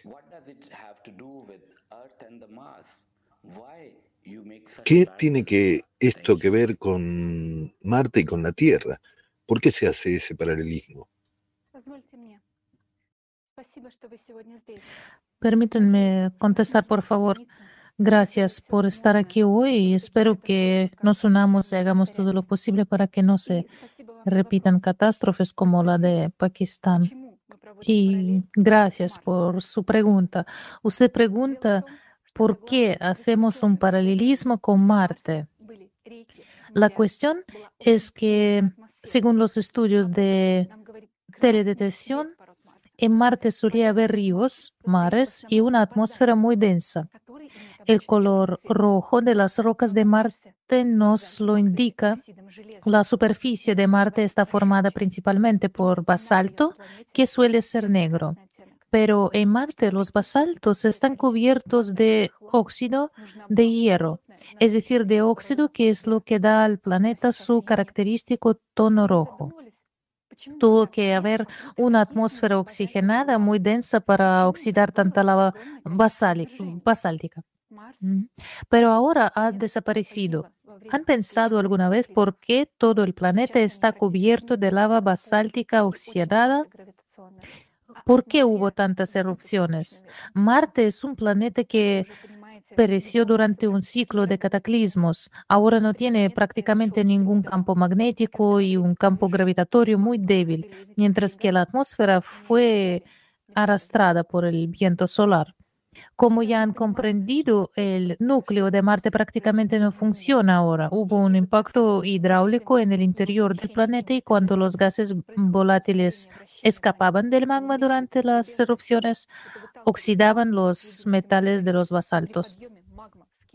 Ahora nos damos cuenta de que los procesos que tienen lugar en la Tierra son los mismos que había en Marte. Debido a los procesos en el núcleo de la Tierra, su desplazamiento y desestabilización, la rotación del planeta se acelera, lo que aumenta la fuerza centrífuga. Esto empuja el magma de las profundidades hacia la corteza y el magma comienza a hervir durante su ascenso. Las explosiones de cavitación se acumulan en él, el magma aumenta de volumen y presiona con más fuerza la corteza terrestre. La corteza comienza a agrietarse, a calentarse, mientras el magma la erosiona y la adelgaza. Y Siberia es un buen ejemplo de ello, donde, como ya hemos mencionado, la temperatura aumenta de tres a cuatro veces más rápido que en el resto del mundo. En Siberia el permafrost se está derritiendo desde abajo, el agua hierve en los pozos. Mientras tanto, los incendios comenzaron a seguir a surgir desde debajo de la nieve en el Ártico. Todo esto es sin duda una consecuencia de la subida del magma y llevamos varios años observando estos procesos y vemos que no hacen más que acelerarse. No hay ningún otro equipo en el mundo que haya examinado el problema climático de forma tan exhaustiva y desde todos los ángulos y llevamos mucho tiempo haciéndolo. Hace ocho años publicamos un breve informe con una predicción de los acontecimientos y ahora esta predicción se está cumpliendo por completo. Por desgracia, todo confirma nuestro modelo matemático. Verifiquen esta información y obtendrán el mismo resultado que nosotros. Es importante no mirar a un lado, sino analizar el clima de forma global. Estaríamos muy contentos si alguien refutara nuestro modelo. Nos alegraría porque no nos interesa que nuestro modelo se convierta en realidad. Somos personas sensatas. El modelo antropogénico de una falsa esperanza de que se puede cambiar algo y no antes de 50 años, pero solo estamos perdiendo el tiempo, mientras que este modelo basado en el CO2 no tiene absolutamente nada que ver con la realidad. El CO2 aumentará de todos modos como resultado del ascenso de magma. ¿Lo entienden, verdad? No puedo entender en absoluto por qué los científicos no ven esto y solo hablan del CO2. La única explicación es que o bien han sido comprados para comerciar con las cuetas de CO2 o bien tienen mucho miedo porque no ven ninguna solución. Pero nosotros tenemos uh, una solución. Ya tenemos algunas bases, tenemos un entendimiento, pero no podremos detener la desestabilización del núcleo por nosotros mismos. Necesitamos un gran número de personas inteligentes para hacer frente a este desafío. Si tuviéramos la más mínima duda de que es posible, ahora viviríamos esta vida de forma diferente. Disfrutaríamos de cada amanecer, atardecer, de cada respiración, estaríamos con nuestros seres queridos cada segundo, pero estamos seguros de que hay una salida. Durante todo este tiempo hemos intentado activamente llegar a la humanidad, pero nos enfrentamos a una enorme inercia entre la gente. Nunca hubiera pensado que sería tan difícil salvar a, salvar a la humanidad nos encontramos con un enorme número de personas inertes que no saben cuánto tiempo les quede y por eso no tienen prisa. Por eso es tan crucial hacer llegar la información sobre la progresión de todos estos procesos a todas las personas del planeta. Esta es la única manera. De lo contrario, simplemente no tendremos tiempo de hacer nada. Por eso es, se inició el proyecto Sociedad Creativa hace dos años y medio para hacer llegar esta información a la gente. Sin embargo, es imposible llegar a miles de millones sin la ayuda de los medios de comunicación. Por eso hacemos un llamamiento a todas las personas que quieren vivir, que quieren que sus nietos y bisnietos vivan no podemos detener este proceso climático nosotros mismos y tampoco podemos llegar a todo el mundo. No tiene sentido confiar en que los políticos se pongan de acuerdo y hagan algo. Necesitamos que la gente empiece a hablar de ello por sí misma. Esa es la única oportunidad que vemos ahora mismo. Tenemos la oportunidad de dejar un planeta tan muerto como Marte, pero también tenemos la oportunidad de preservar el planeta. ¿Saben qué es lo que más me preocupa? Es la fosa de las Marinas. Recuerden que antes dijimos que hay una previsión de un terremoto de magnitud 10 cerca de la fosa de las Marianas. Varios grupos independientes de sismólogos han dado un pronóstico de que la fosa de Nankai en Japón experimentará este terremoto en los próximos 5 o 10 años. Esto da miedo no solo porque amenaza con matar a 140 millones de personas que viven en el archipiélago japonés es mucho más peligro que eso. Da tanto miedo porque la fosa de Nankai está situada en la misma falla de la fosa de las Marianas y a lo largo de esta falla tenemos el mayor número de terremotos de foco profundo que, como sabemos, son explosiones de cavitación. Y la actividad sísmica más intensa se produce ahora en la propia fosa de las Marianas. En 2017 se produjeron más de 2.000 terremotos en la fosa de las Marianas en solo medio año. Después de esto, la información sobre la sismicidad en este lugar fue tapada. Esos terremotos indican que ahora se están formando activamente microfracturas ahí, lo que significa que el magma al abrirse paso forma un enorme número de fracturas y con cada terremoto se forman más y más fracturas nuevas que acercan el contacto de 11 kilómetros de agua oceánica con el magma. Y ahora el agua del fondo de la fosa de las Marianas se está calentando. La temperatura del fondo alcanza los 4 grados centígrados, mientras que la temperatura media de las profundidades del océano está justo por encima de cero. Adivinen, ¿Por qué la temperatura del océano en el fondo de la fosa de las Marianas está aumentando y la actividad sísmica también? Así es, por el ascenso del magma. La cámara del magma ha estado ahí durante mucho tiempo, pero el crecimiento de la actividad sísmica sugiere que el magma se está expandiendo ya bajo la península de Taiwán y en otros lugares comienzan a surgir los problemas. Y ahora mismo, mientras hablamos, el agua oceánica se está abriendo camino hacia el magma a lo largo de las nuevas fracturas que se forman como resultado de los terremotos ahí. Este es un proceso bastante rápido y hoy en día nosotros como humanidad somos incapaces de detener este proceso. Este es un hecho con el que hemos estado viviendo durante más de 10 años y a partir de hoy ustedes también tendrán que vivir con esto porque ahora ustedes también entienden que esto es realmente una bomba apocalíptica del día del juicio final con un mecanismo de relojería. Cada segundo de nuestra inacción disminuye nuestras posibilidades de salvación y como hemos dicho, según nuestros cálculos matemáticos, la fosa de las Marianas explotará en octubre de 2036, más o menos un mes. Y después de octubre de 2036, nuestra Tierra se parecerá mucho a Marte. Por esta misma razón hemos comparado Marte y la Tierra.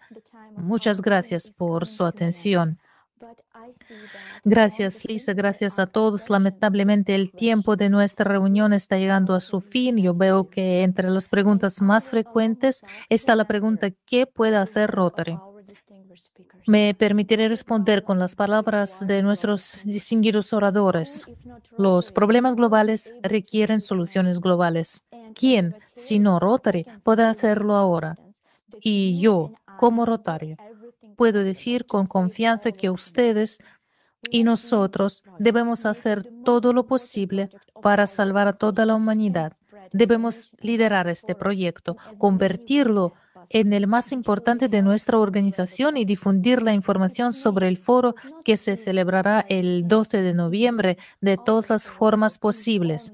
Su título no fue elegido por casualidad. En efecto, nuestra salvación solo está en la unión. Y somos nosotros los que podremos unir a toda la humanidad. El evento de hoy está llegando a su fin y gracias de nuevo por su tiempo y atención. Estaremos encantados de responder a todas sus preguntas restantes. Por favor, envíenlas a uno de los correos electrónicos que ven en la pantalla. Y me gustaría aprovechar esta oportunidad para agradecer a todos los patrocinadores que ayudaron con la distribución en la invitación de los compañeros rotarios.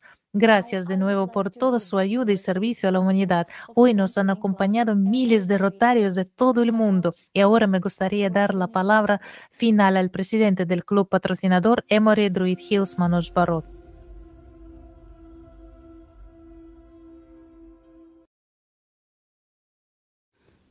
Estimados rotarios y rotaractianos, en nombre del club Emory Druid Hills Rotary, patrocinador del club Rotarac Atlanta Metro, quiero agradecerle su asistencia a este evento. Los hechos que hemos escuchado hoy son fundamentales para comprender la gravedad de la situación en la que se encuentra el mundo entero. Nos enfrentamos a una amenaza global el futuro de la humanidad depende de nosotros. Recordemos una vez más nuestro lema, que es el servicio por encima de todo. Y ahora es el mejor momento para comprender estas palabras, adaptarnos y aplicarnos en consecuencia. El mundo necesita a los mejores de los mejores rotarios. Necesitamos verdaderos héroes, no personajes de Hollywood. Y gracias a Dios, los rotarios nos tenemos unos a otros. Porque en realidad, Rotary es la consolidación de las mejores de las mejores personas. Y nuestro papel en el destino de la humanidad es el más grande, salvar el mundo. Nuestra reunión de hoy no es un accidente es una oportunidad para todos los habitantes del planeta. Es nuestro deber. Y nadie salvará este planeta más que nosotros. Gracias.